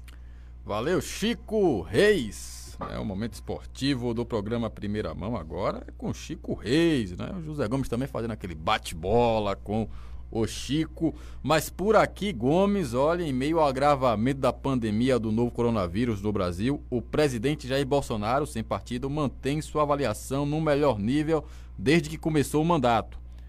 É isso que revela a pesquisa nacional do Datafolha feita por telefone nos dias 8 e 10 de dezembro, na qual foram ouvidas 2.016 pessoas. A margem de erro é de dois pontos para mais ou para menos. Acham o presidente ótimo ou bom? 37% dos brasileiros, mesmo nível da rodada de 29 a 30 de agosto. Aqueles que o veem como ruim ou péssimo oscilaram negativamente de 34 para 32%. Os que avaliam como regular são de 29%, antes era 27%. Nesta pesquisa nacional, a diferença é clara. Regiões metropolitanas registram uma rejeição de 40% para o Bolsonaro, ante 26% em cidades do interior. Na análise regional, foi cristalizada a penetração de Bolsonaro no Nordeste, tradicional fortaleza da esquerda brasileira. Aos poucos, o mito Lula vai sumindo e dando lugar, Gomes, ao Bolsonaro, que agora com auxílio de 600 reais, pelo visto, né, caiu no gosto daqueles que antes tinham Bolsa Família como né, a grande imagem né, do assistencialismo. Mas, cara, me parece que essa vai ser a tônica das pesquisas feitas, principalmente pelo Datafolha, né, tentando identificar impopularidade no governo para divulgar e desgastar mais ainda, é claro, mas, ao contrário das pretensões, se deparando sempre com números favoráveis ao presidente, o que também me parece vai se consolidar cada vez mais até a véspera da eleição de 2022, principalmente no Norte Nordeste, onde o reduto que sustentava né, o ex-presidente da República e o Partido dos Trabalhadores, parece que a cada dia que passa ele se deprecia, ou, ou, ou, ou, seja, ele se descongela até igual um bloco de gelo que está se descongelando e quando descongelar completamente, fatalmente, aí o, o partido perderá né, essa hegemonia. E até as eleições eu não tenho dúvida de que isso vai se dar de forma muito forte, porque a máquina, Caio, você escreveu uma matéria sobre a máquina, foi claro que foi sobre Alagoinhas e Salvador, Vitória da Conquista e Feira, mas a máquina administrativa, ela tem os seus encantos, tem o seu poder e a sua força, não se pode desprezá-la. Verdade. Aqui na linha a gente tem dois ouvintes, mas vamos colocar o Tonho Rato no ar. Vamos colocar aqui o Tonho. Bom dia, Tonho. Bom dia, Caio. Bom dia, Gomes. É, bom dia aos ouvintes. Que Deus nos proteja nessa semana que se inicia. Caio, eu gostaria de tratar rapidamente de dois assuntos aí. Um é em relação ao que o vereador Toy, parabenizar Toy pela sua dedicação, em relação à licitação, só que existe um erro aí, um erro não, uma compreensão equivocada por conta do vereador, quando ele diz que a empresa escolheu. Isso não existiu. O que existe é a proibição do monopólio de uma empresa fazer tudo, o que obriga a dividir a licitação de transporte público em lotes. A empresa que ganhou o primeiro lote, automaticamente ela ficava impedida de pegar o segundo. Então aí já, já existia, na época do edital, uma dissonância com a realidade quando você não tornava o certame atrativo para as empresas virem para aqui. Por quê? Porque só tinham duas empresas, empresas essas que sabiam que iriam, de uma certa forma, pegar um lote. O grande trunfo dessa licitação para que essas duas empresas concorressem era acreditar que aquilo que estava sendo subtraído da terceira empresa, já era conhecida a situação da empresa Xavier, que não tinha condição de concorrer, então se vendeu a imagem de que, dividindo em dois lotes o que era de três empresas, se de certa forma se resolveria a questão do transporte público por conta das empresas. É preciso lembrar, como você colocou hoje no programa, que uma das empresas não concorreu com o nome, com a razão social que já prestava serviço no município. E uma aberração jurídica foi quando o dono dessa empresa não podia concorrer, porque traria para o certame todo o histórico de débitos trabalhistas e outras coisas para o certame, mas trouxe o know-how do Puno, que foi quase o que decidiu quem ganharia a licitação. Então o cara tem uma empresa, essa empresa de certa forma não funciona de forma regular, mas a experiência à frente dessa empresa, mesmo conduzindo de forma irregular, foi o que pontuou muito para que essa empresa garantisse que ninguém ganharia dela a licitação. Então, não existiu ganhar e escolher o lote. Existiu um lote que a, a empresa ATP ganhou e automaticamente o segundo lote teve que ficar com Cidade das Águas, porque não poderia ter um monopólio. E há 10 dias antes, não sei se você lembra, eu já dizia aí no programa o nome das duas empresas que iriam Verdade. Inclusive, um eu dizia, tá Lagoinhas tem povo. Não sei se você lembra disso.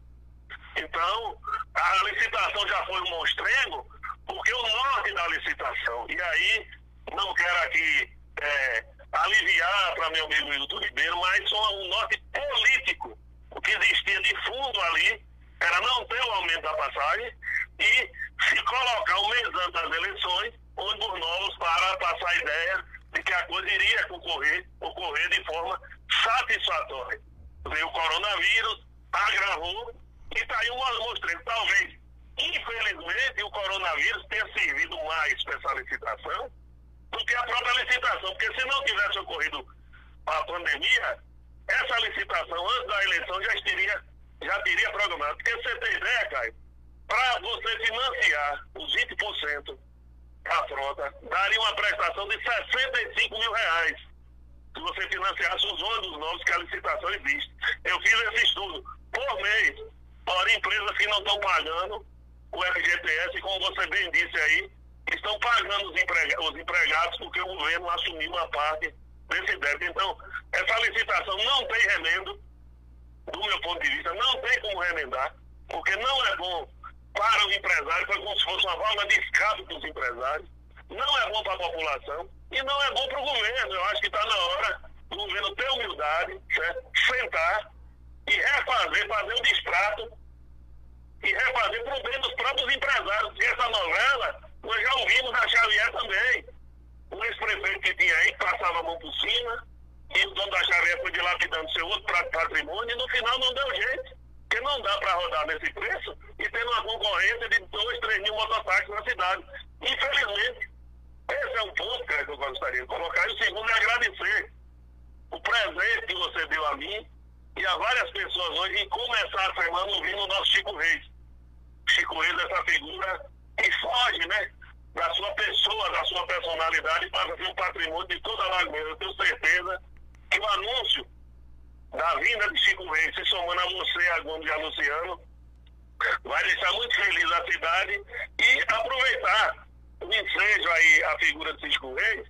Vou dizer isso porque já disse a ele pessoalmente, para aquelas pessoas que acreditam que o mal pode vencer o bem, né? Que estão desiludidos com os homens públicos. Chico Reis e Olívio Dutra, dois homens no país, Caio, que saíram de uma prefeitura para um caixa de banco, não por falta de competência, mas por honestidade e honestidade. Obrigado a vocês aí da Rádio 2 de Julho, do programa, pelos, pelos presentes, para a gente poder, todo dia de manhã, ouvir a voz desse guerreiro, desse irmão Chico Reis, cara. Muito obrigado. Valeu, Tonho. Um abraço. Quem vai que ligou pra gente também aqui, enquanto o Tonho ligava? Ana Cristina. Ana Cristina do Mangalô? Irará. De Irará? Ana Cristina de Irará acompanhando a gente. Um abraço, Ana Cristina, acompanhando a gente de Irará. Ligou aqui pro programa na, na hora do, do Tonho Ato. Deu conflito na linha, Gomes. Vai mandar um abraço a todos que estão acompanhando a gente. Né? Hoje pela Rádio 2 de Julho, mas amanhã já estaremos de volta também pela Ouro Negro, hein? 100.5, né? com a potência e com o alcance né? maior né? O pessoal está fazendo manutenção lá na torre, está aumentando a torre, Gomes. Está aumentando a torre lá, vai aumentar a potência aí. Programa Primeira Mão também sendo beneficiado amanhã aí na Ouro Negro. Mas Gomes, o ACM Neto, casou, hein?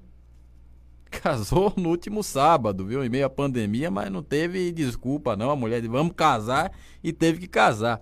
O ACM Neto casou com a Mariana Barreto é, administradora, né? Foi uma cerimônia restrita, né? Amigos e familiares dos novos, dos noivos. A cerimônia foi realizada para cerca de 20 convidados na cobertura do edifício Margarida Costa Pinto, no bairro da Vitória. De acordo com informações da assessoria, todos os presentes foram testados para a Covid-19 com antecedência. Neto e Mariana encantaram romance em dezembro do ano passado. Seis meses depois, o prefeito aproveitou o aniversário da namorada para pedi-la em casamento. A CM Neto tem 41 anos, né, já foi casado com a dermatologista Lídia Salles, de quem divorciou no fim de 2011 e com quem tem duas filhas, Lívia e Marcela. Agora, Gomes, a foto que foi engraçada, viu? A esposa é maior que o noivo. O Assemineto é muito. o Assemineto é muito baixinho, rapaz. A mulher é maior é. que o Assemineto. O Se que... fosse no tempo do sapato cavalo de aço, não é? talvez ele conseguisse equilibrar. E essas mulheres, além de serem altas, elas também, Caio, não tem muito desconfiômetro, né? Cá bota um sapato que não tem mais tamanho, um salto alto, e aí deixa quem é pequeno menor ainda. Mas, como tudo, nos tempos modernos é feito na base do VaptVupt, o casamento do nosso eventual pretenso futuro governador do estado não poderia ser diferente. Seis meses depois do início do romance, o mesmo acontece. Certamente, como diz a canção interpretada por Zezé de Camargo e Luciano, é o amor que mexe com a cabeça deles e os deixam assim, ansiosos para viver a vida dois. Vamos torcer, Caio, que a durabilidade dessa união possa ser maior do que o período que eles passaram se conhecendo para efetuar o casamento, seis meses. Com certeza, viu? O Picolé está aqui, mandando seu bom dia, boa tarde, boa noite, dizendo o seguinte, que a Vivo continua fora do ar em Subaúma. Aliás, a Vivo está com problema na região toda. Né? A Startnet, por exemplo, estava tendo problema com o seu sinal de telefone. O pessoal que estava ligando para o call center estava tendo problemas, inclusive foi relatado aqui com a gente. A Startnet entrou em contato e disse: olha, o problema é com a Vivo. Problema da Vivo aí causando transtorno aos usuários. A Vivo que está morta, né, Gomes, como você sempre fala. Com certeza. Mandar um abraço também pro Gleides Paixão, né? Mandando um abraço aí, também parabenizando o Chico Reis e o José Gomes, aí a turma, né, que entende tudo de esporte também. Olha, o prefeito de Alagoinha, Joaquim Neto, deve anunciar nos próximos dias o novo secretário municipal de desenvolvimento econômico de Alagoinhas. Durante a campanha eleitoral, em evento realizado pela CDL, Joaquim se comprometeu em consultar as forças empresariais para a escolha de um novo gestor para a pasta. E isso já está acontecendo. Né? De acordo com o site News em Foco, uma lista tríplice foi entregue pelas forças empresariais né, que é uma entidade composta pela ACIA, a CDL e o Cicomércio, a pedido do prefeito. Nesta lista constam os nomes de José Carlos Teles, atual presidente da CIA, o Benedito Vieira, presidente do Cicomércio, e o Bruno Fagundes, presidente da CDL. O novo secretário né, de Desenvolvimento Econômico e Meio Ambiente deve sair desta lista. Então, né, de acordo aí de acordo com o acordo firmado entre as forças empresariais e o governo, desculpando aí o pleonasmo, o novo nome do CDE deve sair desses três, Gomes, ou Benedito Vieira, ou José Carlos Teles, ou o Bruno Fagundes, se o prefeito né, é, cumprir o acordo. De acordo com o site da prefeitura, a Secretaria Municipal de Desenvolvimento Econômico e Meio Ambiente é responsável por planejar, coordenar e executar as ações para a promoção do desenvolvimento econômico sustentável no município. Tem por finalidade o fomento à política de expansão e capacitação de investimento, a política indústria do comércio, de serviços e de proteção do meio ambiente. É, é responsável também pelo controle e avaliação das atividades relativas à fiscalização e licenciamento ambiental dos empreendimentos com possíveis impactos ao meio ambiente no âmbito municipal. Atualmente, essa ideia é comandada por André Barros Gomes. É, Caio, os nomes dessa lista são conhecidos. O Benedito Vieira, que é muito próximo do Partido dos Trabalhadores. No Zé Carlos, eu não vejo perfil para assunção de cargo político, mas não, não deixo de considerar. E o Bruno já fez parte do governo, tem inclinações cesistas, e me parece que para assumir precisaria se realinhar com o JN. Se isso vai acontecer, certamente para mim será surpresa. Mas em política eu não descarto nenhuma possibilidade. Quem viver, verá. É, será que o, o, Joaquim gostou dessa lista? Pelo que você falou, acho que não gostou muito não, né? Da lista. Mas é o caso, né? Foram o que os empresários enviaram para o Joaquim Neto. Bom, 7 horas mais 56 minutos, já temos as manchetes dos principais jornais da Bahia do Brasil desta segunda-feira, dia 14 de dezembro, Wesley.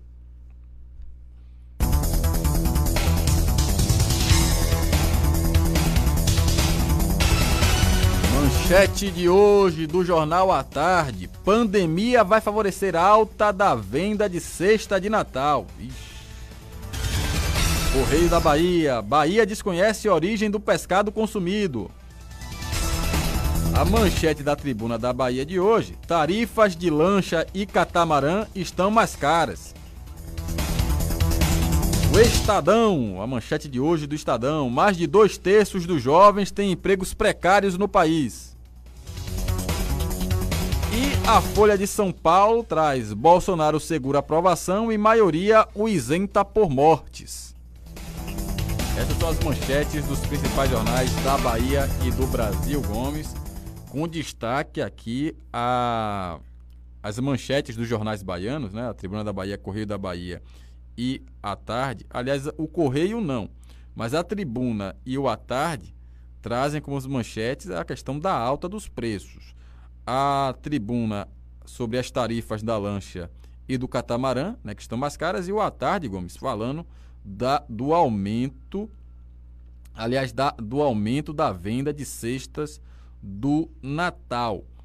É, isso daí, Gomes, inflação à vista. É, Caio, catamarã, cesta, seja lá o que for, aumento é sempre aumento e aí, consequentemente, gera inflação. E quando se trata de produtos, já que o mercado está um pouco desabastecidos, né, aí a, a procura começa a ser maior do que a oferta, aí naturalmente você sai da inflação convencional, ela aumenta alguns dígitos e passa para a, a, a hiperinflação, que nós esperamos não aconteça, mas existe essa possibilidade. Quem já viveu, Caio, como eu já vivi esses momentos, lamenta e espera que isso não aconteça, e que se acontecer, ela possa vir bem mais amenizada e que em bem pouco tempo ela se dissipe, porque já passamos por um momento como esse, esperávamos nunca mais passar, mas infelizmente com a pandemia no mundo inteiro e os problemas que nós enfrentamos, não é só a crise de saúde, e aí consequentemente ela arrasta consigo a crise econômica e financeira. Verdade, Gomes, é a questão, né? Vamos ver o que é que vai acontecer. Aliás, o presidente Jair Bolsonaro editou um decreto que reduziu novamente a zero a alíquota do Imposto sobre Operações Financeiras, o IOF, incidente sobre operações de crédito realizadas até 31 de dezembro de 2020. É como se ele estivesse falando, olha, quem quiser empréstimo, aí, sem muito juro, aproveite até o final de dezembro. Ano que vem o bicho vai pegar. A nova alíquota entrará em vigor a partir de amanhã, Gomes. O ato foi publicado em edição extra do Diário Oficial na última sexta-feira. Devido à pandemia de Covid-19, o IOF sobre operação de crédito estava zerado desde abril. Em 25 de novembro, no entanto, o governo editou um decreto restabelecendo a alíquota em razão do apagão que atingiu o estado do Amapá. Na ocasião, a medida tinha o objetivo de compensar os gastos com o auxílio da população afetada pela falta de energia elétrica por mais de 20 dias.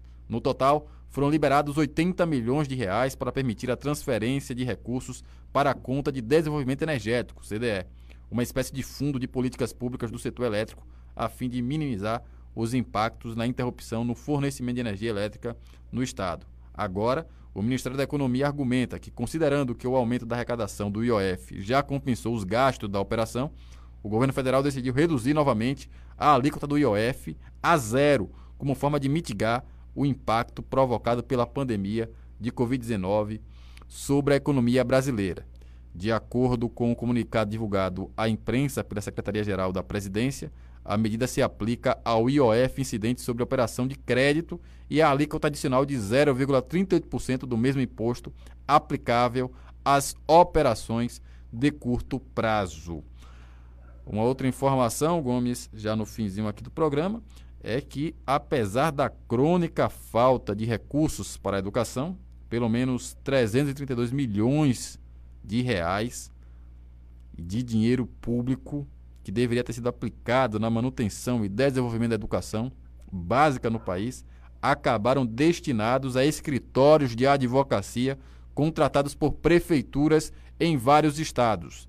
O Tribunal de Contas da União já identificou em um conjunto de auditorias pagamentos indevidos de honorários que somam 254,6 milhões de reais. No entendimento da corte, o dinheiro deveria ter sido destinado à educação básica e não a advogados. Mais de 100 tomadas de contas especiais foram instauradas para tentar reaver o dinheiro, 68 somente neste mês. Esses processos buscam mapear o destino dos recursos para, no fim, tentar garantir seu uso na educação. O valor apontado pelo TCU se refere a gastos até 2018. A Folha de São Paulo apurou que pelo menos 61 milhões de reais da educação básica se destinaram a advogados em 2019 e mais 16 milhões de reais até setembro deste ano, o que eleva os honorários indevidos a 332 milhões de reais, dinheiro para Dedel. O único escritório, Gomes, é responsável por mais da metade dessa bolada, 188 milhões de reais. Direcionamento explícito, né, Gomes? É o crime organizado das suas eh, mais variadas formas, cara. É quando a gente fala que em todas as áreas você tem a banda podre e a, a, os órgãos investigativos precisam trabalhar para colocar essa banda podre na cadeia, aí vem um, alguns desavisados, desonestos, uma parcela significativa, claro que tem a, eh, as isenções, né?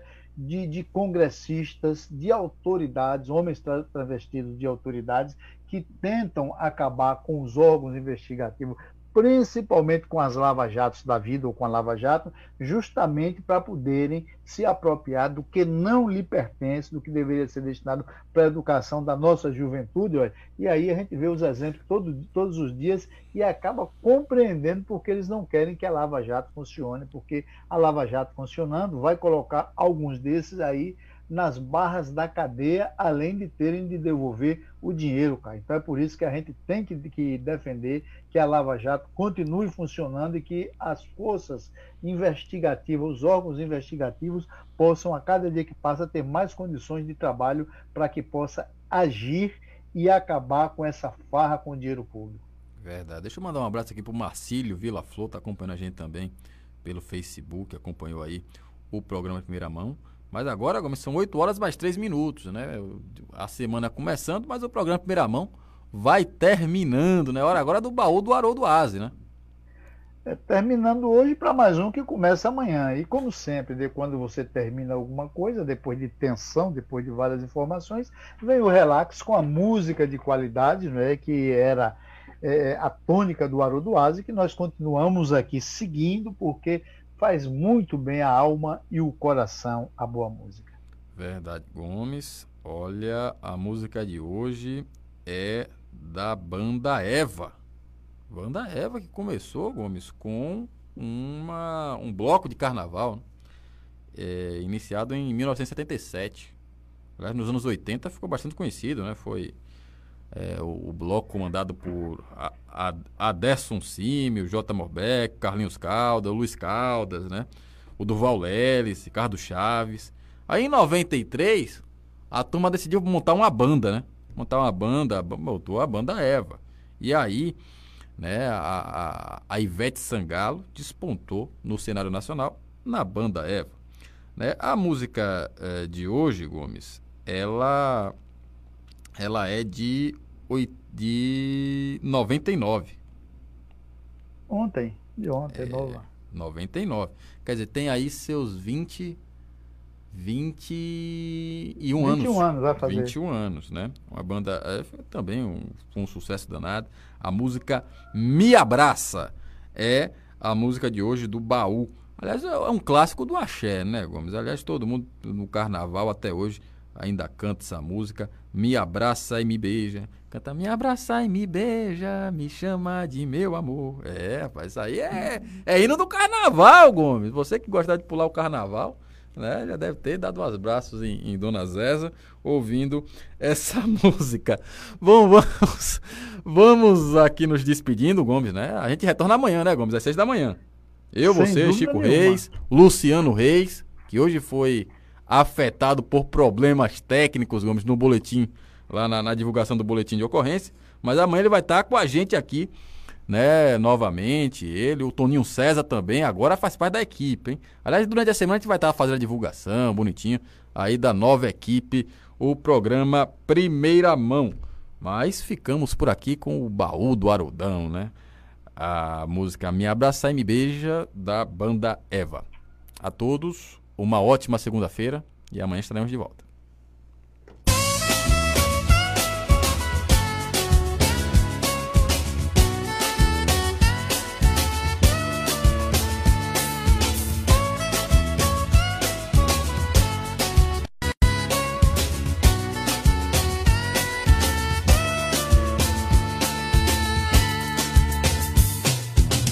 você passa, eu sinto.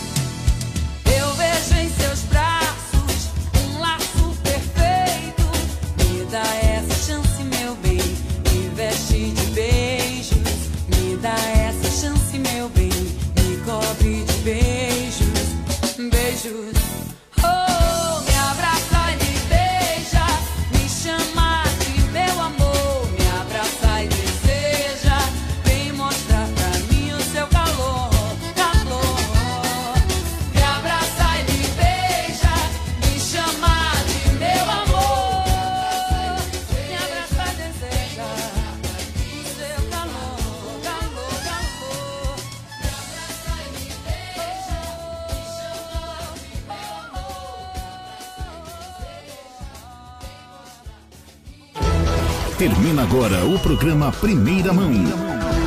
Até o nosso próximo encontro.